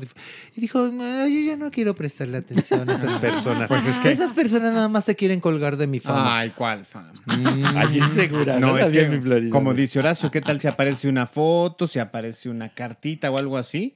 Pues Oigan, ya. y ya están en, cerrando los castings de la bioserie de Chespirito, porque yo sé de amigos muy cercanos que ya tuvieron callback. Apúrense. Y andaban buscando la semana pasada a alguien que hiciera a Carlos Villagrán. Lo sé de muy buena fuente. Merengón, Un apúrate. conocido nuestro, un conocido nuestro. ¿Cachetón? Está, no, está tal vez entre los finalistas para hacer a Don Ramón. Perfilado, perfilado. Y una conocida mía está perfilándose para ser Angelines Fernández. Y otra para hacer a Florinda Mesa. Ay, Eligia, qué bárbara. qué No, bárbara. Ahí tendrían que llamar a, a Kika Edgar. Es idéntica. Es buen- es pues sí, punto, ¿eh? sí. Y yo insisto, a Lolita Cortés para María Antonita de las Nieves, te lo juro. claro. Sí, pues ya trancazo. Te lo juro, te- mira, te lo Yuri la cantante que es cristiana, te lo juro por Y- Dios. Y cucarachófoba. Y homófoba. Y homo- muy homófoba, muy. y- E ignorantófoba. no, Bueno, no, no- no- una no. catedrática, catedrática de Harvard, Pero si van a verdaderamente. hacer la bioserie, mejor ya que lo dejen descansar en paz. No nos va, no nos salió bonita la de Silvia Pinal. No Ninguna. nos salió bonita la Ninguna ha salido bonita. Ninguna. ni la de Vicente Fernández. No, esa Ni- salió ninguna de las dos. No, espérate, ahí viene la de Pedro Infante. Ay, no. Espérate. señora. Salgo yo otra Seguramente vez. Ay, no. Seguramente, pero de extra. Produci- no, sí, porque. La de ver, usted, la la de Ay, me usted. hiciste reír. Su Pero es producida por. Cuando algo sea producido por VIX, corra y cuénteselo No, a quien no, más no, confianza no, no. le tenga. De Su verdad que es bioserie, su bioserie estuvo en B. ¿Cuál bioserie? La de usted, señora. No, de mí no se hizo nada. Sí, sí Nada se, se hizo. Sandra No. Echeverría. No, no, no, no, no, fue un ensayito ahí de una que leí ahí. Algo Oh, que sí se, inventaron. No, no, Sí no, se- perdóname, Jota, pero de mí no, No lo nada. niegue. De nada, yo no niego nada, no se hizo nada. Punto. Usted ya está como Florinda Mesa. Cállate, PUTO, cállate. Y Florinda Mesa, ¿de qué podría ser en la bioserie? No, no es cierto. Pero creo que además lo están haciendo. El, el, o sea, los enemigos de Lo- Florinda Mesa. sí, pues los hijos. Que viene siendo Sus hijos. Roberto Gómez Fernández, Fernández, pues y sí. su familia. Pues sí. que son, pero no entiendo cómo están los derechos ahí, porque justamente Chespirito se casa con Florinda Mesa Ay, ay, ay. de- de- para dos cosas, legitimizarla y para heredarla. Para heredarla, pues sí, man. Pero yo no sé cómo quedaron los derechos. No Acuérdate, tengo- el no pleito con. Televisa Clara y todo Arire, esto. y que ya no renovaron, ¿no? La- Y que ya no, y que go you to know, y ve tú a saber. y Pero ahí hicieron a un lado a mi Florinda y también tiene mucho coraje con eso. Pero ella está guapa, que es importante. Y de bonito carácter. Y de bo- un carácter No precioso. tiene bonito carácter. De ve- y de ¿sabes porito qué? cerrado. Se ve cerrado. que esta mujer sí es budista. Se ve que tiene una paciencia, no, y que es de buen trato, nada histérica, Nada, no, no, linda, no. generosa, compartida. Es lo que yo percibo, ¿eh? Se ve disfrutona de su cuerpo. Disfrutona, sí. Disfrutona Sí, de su cuerpo, se ve. disfrutona. Sí, no tenían madre, la verdad, Maniguis. No en todas las películas era la dama guapa. Bueno, pues no en mira, el es que- chanfle 1 y 2 era la, la Bueno, pero la ahí dama se guapa. las producía el, el, el, el marido, a decir el mayate. Bueno, no, no- se las producía el marido. pues, No, aquí, no había mayate. Pero, no, bueno, ¿no te acuerdas Milagro y Magia? Donde todos se enamoraban de ella. Pues por eso se llamaba Milagro y, Y magia. magia, claro. pues claro, está. Horacio. Bueno, vamos a bajar otro nivel, Andrés. Uno más, Vámonos, vámonos, uno más, vámonos, uno vámonos. Qué cosa esto de bajar, qué rico se siente bajar hasta por los chescos. Ay, fíjate. ay. Ay, eso es delicioso. Mi Shakira, otra vez, anda en la boca de todos. Shakira, Shakira. A Shakira, Shakira la quieren ah, emparejar a huevo. Pues con a todo huevo. mundo. Y ahora con mi Raúl Alejandro, tú. Pero Ah, es que está no. recién separado. Espera, sí, por- no. es, que, es que los vieron en Puerto Rico. eso qué? y estaban dándose chapuzones en el río. ¿Y eso Y qué? dijeron, chapuzones en el río. chapuzones en el Pero río. estaban los mijitos de Pues Shakira. sí, y la mamá. Claro. Y la, Y la mamá, mamá. también. Pues sí. Y entonces, pero ya sabes, los vi- salió foto juntos. ¿Cómo, Entonces, perdón? uh, Los- Permíteme. No, Sal- salió una foto y todos. "Uy, Shakira y Raúl Alejandro". Shakira, "No, Shakira. somos compadres. No, Pues sí. no, no. A ver, No. estuvimos ahí, grabamos juntos. No enloden, por Vino favor. Puerto Rico y nada que ver. Mi Rosalía, ¿dónde queda? Eh, eh, pues, Pues ya, en el pasado. En el pasado, No, porque ahí viene no. el chisme, no, no, no. No, no me hagan eso. Sí. Voy a dejar de oír reggaetón. No, no me hagan eso. No, es que en serio, está, está bueno el chisme, doña Nini. Porque, obviamente, pues ya se nos iban a casar y todo, ¿no? Pues se rumoreaba que y- la otra estaba y ya en estado interesante. Pues no, interesante Y ahorita. su panza en Jacinta. Interesante ahorita porque creo que tronaron porque mi Raúl Alejandro le fue infiel. Así como lo ¿Y con quién no? ¿Con Shakira? Con- no, con- no, sí, con una colombiana. Creo. Que, Ay, dícese no. que se llama Valeria Duque, madre. Mira cómo me quedó la, la- mira cómo me quedó la, La liga. La liga. Pero de la media, fíjese. Valeria Duque se llama. Parienta del la que presidente. parece ser, la que parece ser la manzana de la Odisea. Oye, que la tal Val- Valeria Duque que trabajaba para la DEA. Mira tú. La DEA. Que porque tenía contactos, según esto, con gente de alto pedorraje del mundo de los narcos Ajá. y que entonces, digamos que ahora es protegida por la DEA. Es todo, son todas las leyendas entramado urbanas del Internet, el entramado del Internet. Pero entonces, ¿fue la tal Valeria con la que, cómo, cómo fue lo de Raúl y Alejandro? Pues de, pues de que los vieron juntos. Pero que se conocieron dónde? Se conocieron aquí en México en el concierto. No, ¿de verdad? Caray. Oye, pero ¿cómo se enteró este mi pobrecita de Rosalía? Por una Que- fan, man. No es redes cierto. sociales.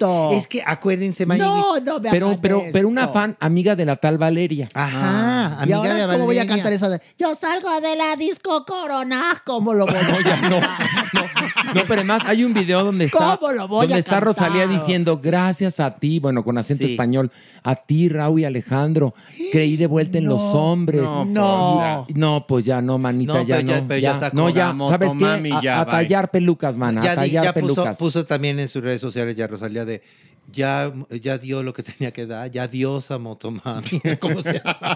La Motomami ya valió ver. Ay, Raúl Alejandro, no lo puedo me creer. diste mucho y tanto me quitaste. Yo tenía así, mucha fe no. en ti, Y Raúl. que le cante la canción de Raúl y Alejandro de Te felicito que bien actúas. Pues lo que pasa Sí. es que en realidad hasta la fecha, ¿viste? acuérdense que estamos aquí grabando en vivo. Sí, grabando en vivo. en sí. miércoles.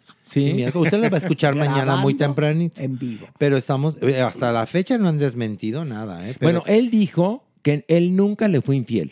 Él dijo, pero ya dejaron de seguirse mutuamente en redes sociales. Ay, bueno, no, ¿cuánta por favor. gatada sabemos? Fíjate, No. ¿cuánta gatada sabemos? Nada más bajan a lastimarme, Horacio. No, doña Lili, cálmese, No, ¿cómo voy a cálmese, cálmese. ¿Quiere que la lastimemos más? Vamos a bajar otra Órale, vez. vámonos, A vámonos, ver, vámonos.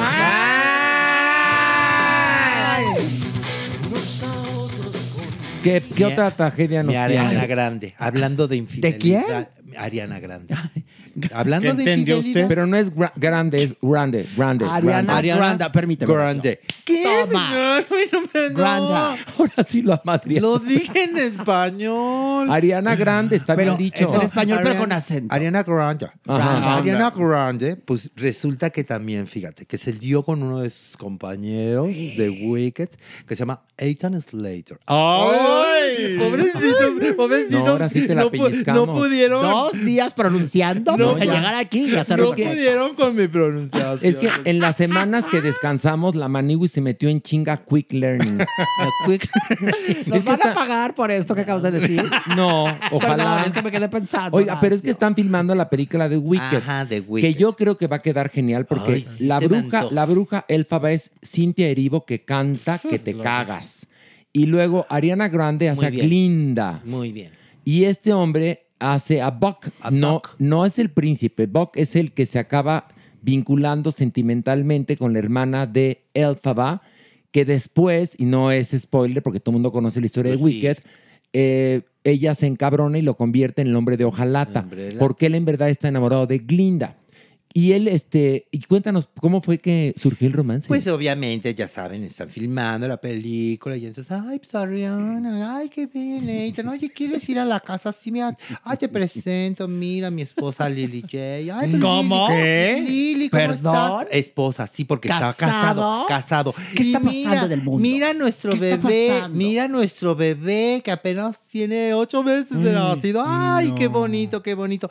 Madres, mavis, no, mi Ariana le va bajando a Ay, la rompe Lili. hogares. A- Ariana. a- mi Ariana le bajó a ¿Cómo la voy a escuchar a ahora eso de... No voy a poder ahora escuchar a Ariana Grande. Pues sí, porque además no se sabe desde cuándo están saliendo. Esto ya porque, bueno, obviamente ya se hizo pública la noticia y entonces Miss Slater le dijo... Permíteme. a la- ¿Qué? Ay, le está Déjame tapando los oídos. A ver, a, a- Abel, A no escuchar ay, peores cosas ha visto. pues ya, le dijo a su mujer, pues sí, fíjate que sí, ya se hizo público y pues sí, la verdad es que yo estoy enamorado y no es de ti. Ah, y no es de y que tío Ariana ahí. Grande trae un destapador más grande. Mi Ariana Grande le Qué salió grande. fuerte. Pero, pero además, ¿Salió grande? él, ni- porque a mí Ariana Grande me parece muy bonita y el Ay, tal, no, él este, no, nada. tiene su carita como de personaje de Wicked, así. duendecillo. Sí, El casting, duendecillo. el casting está muy bien, pero ¿verdad que para Ariana no? No, no, no, no sé qué le Está vio como- mi Ariana. Está como sin chiste. Pues un, du- parece un duendecillo del mundo de Oz. Es lo que parece, pero es Ahora perfecto igual- para hacer a Buck. Igual también tiene su grandeza. Pues a lo mejor tiene su grandeza. Pero lo que está mal, y no es machismo tóxico, yo lo digo, hombres, mujeres, quien sea, si alguien está ocupado, por más que te cuente tragedias de que es muy infeliz, No, no, tú no, espérate a que se divorcie o a que se separe, pues porque, sí. porque lo que mal empieza, mal acaba y no es moralismo, No, es un asunto de energía. Tú espérate a que cambie la placa. Porque además la mujer ya dijo, qué lástima que mi mijito bebecito ya va a crecer sin Sí, su papá. sus papás, pues sí. Porque más, pues ya él se deja ver con Ariana Grande por todos Sí, lados. y se siente traicionada y tiene toda la y razón. se siente exhibida. Y entonces También. las redes sociales están pues polarizadas, unas a favor de Ariana, Sí. otras en contra. Pero, fíjate- también atacan a esta pobre mujer, etcétera. Que este programa ha sido muy de energías. Este sí. ¿Qué energía le espera a Ariana Grande quitándole a, a- a su padre a un niño? que le pregunta a Clara Chía. que le pregunta a Clara Chía. Que le ¿Qué energía Clara se está Chía. generando Pero, pero aquí el problema, bueno, es que este hombre no es tan conocido como, como Piqué y Shakira. Eso es sí. decir, este, pero, Pero, pero, Ariana pues, Grande, pues sí es una estrella. pero Ariana Grande está divina como, yo creo que me la agarraron deprimida y este le habló al oído o tiene el chino detrás de la oreja o no sé qué hizo, pero él no está como para que nadie se pelee por él, o sea, a lo mejor es un encanto y es un disque muy renombrado actor de comedia musical, pero... Pero yo, como diría la doñinini, yo no se la sacaba a otro para metérsela a él. Supuesto. o sea, perdón el francés. O a lo mejor hace, hace bonitos manicures, también puede ser. No lo sé, a lo mejor son comadres. Sí, a lo mejor le dijo, No sé. comadrita, sáqueme de este infierno. de este infierno. Pero uno tiene, a ver, si uno No, vive no un infierno, creo. una relación, tú te sales solo. Sí, no tienes que estar Ya para ponerte después la etiqueta de available, pero no, o sea, yo, yo creo, y no es nada, no tiene que ver con hombre, mujer, no tiene que ver con los géneros, es un asunto de energía. Yo pienso así. Habiendo tantos hombres, yo por un hombre no me peleo. No, y además, Ariana Grande, siendo un faro de inspiración para Claro. tantas niñas, que haga estas uterías. No, Ariana, no lo vamos a permitir aquí. Es más, ya no vamos a hablar de ti, ni de tus canciones, ni esperes que aquí pongamos no, tu no, no, sencillo. tiene nada que ver. No, atrás, Por favor, atrás ustedes dos, Larailos, y tu oración. ¿Qué? Ok, muy Por bien, yo favor. la respeto. Por favor, Horacio, Eh, ahí es en tu muy- lugar. Yo, yo respeto Tú su ahí en tu opinión. lugar. Pero si Ustedes vamos atrás. a hablar de Ariana Grande en algún momento, pues sí, es una gran cantante. Ya viene Wicked. Y bueno, viene Wicked Wicked. estrena, prepárense y compren los boletos. Diciembre 2024. Uy, hay mucha loca que ya está formada, seguramente. Está formada, Ya tiene también el- En la el- intemperie hay formada. El disfraz y todo. Disfrazada. Ya, ya vestidas de Glinda y de Elfaba. Sí, Todas que además, a ver, así. insisto, cada quien puede ver las películas como, se Como le pegue la quiera, gana. claro. Yo nada más me quejo que una vez fui a ver la de los Avengers y me di un putazo. Les explico por, ¿Por qué? qué? Porque en la esquina de la fila estaba el Capitán América y llevaba su escudo. Y yo en la oscuridad no vi el puto escudo y me caí por las escaleras. Creo que Es que no, yo sé por qué. ¿Por qué? Te vio cara de villano. ya me dio un chingadazo. Y, y creo que uno de esos accidentes contribuyeron a mi operación de espalda. O sea que vayan como quieran. Está nada más bien. tengan cuidado donde dejan. Si van de Thor, el mazo. O si van del Capitán América, el escudo. Está bien, que No vaya se la vaya a sentar en el maniwis, por favor. En el Maniwis. Que en vayan como quieran. Y si van a ver Barbie, vayan de rosa, como mi Jeremy. Nada más que no se enojen, como Jeremy.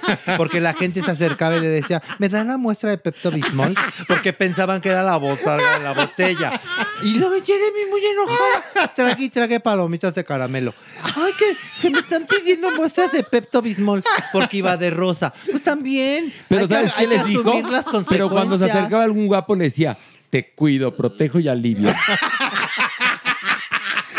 Y bueno, con esta linda imagen nos despedimos. Se acabó este primer episodio Ay, no, que de la tercera temporada. Que no, ya estuvo más largo, largo, no, largo. Ya eso duramos. Ya acabó, usted duramos no lo un sabe, chingo. Pero son, ¿qué hora es? A ver, es Tres y tardísimo. media de la mañana. Y estamos terminando. Tres y media. Valoren.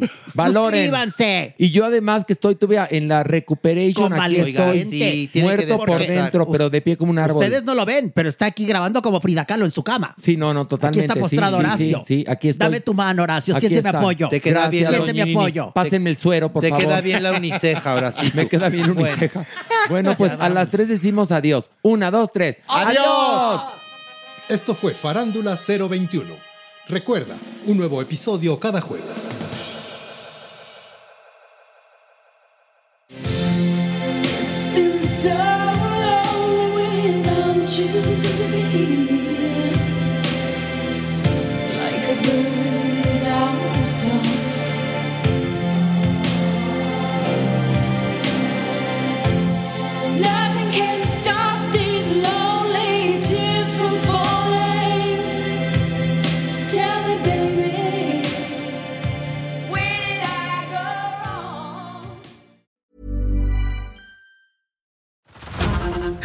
Hulu this March, where our new shows and movies will keep you streaming all month long. Catch the acclaimed movie All of Us Strangers, starring Paul Mescal and Andrew Scott.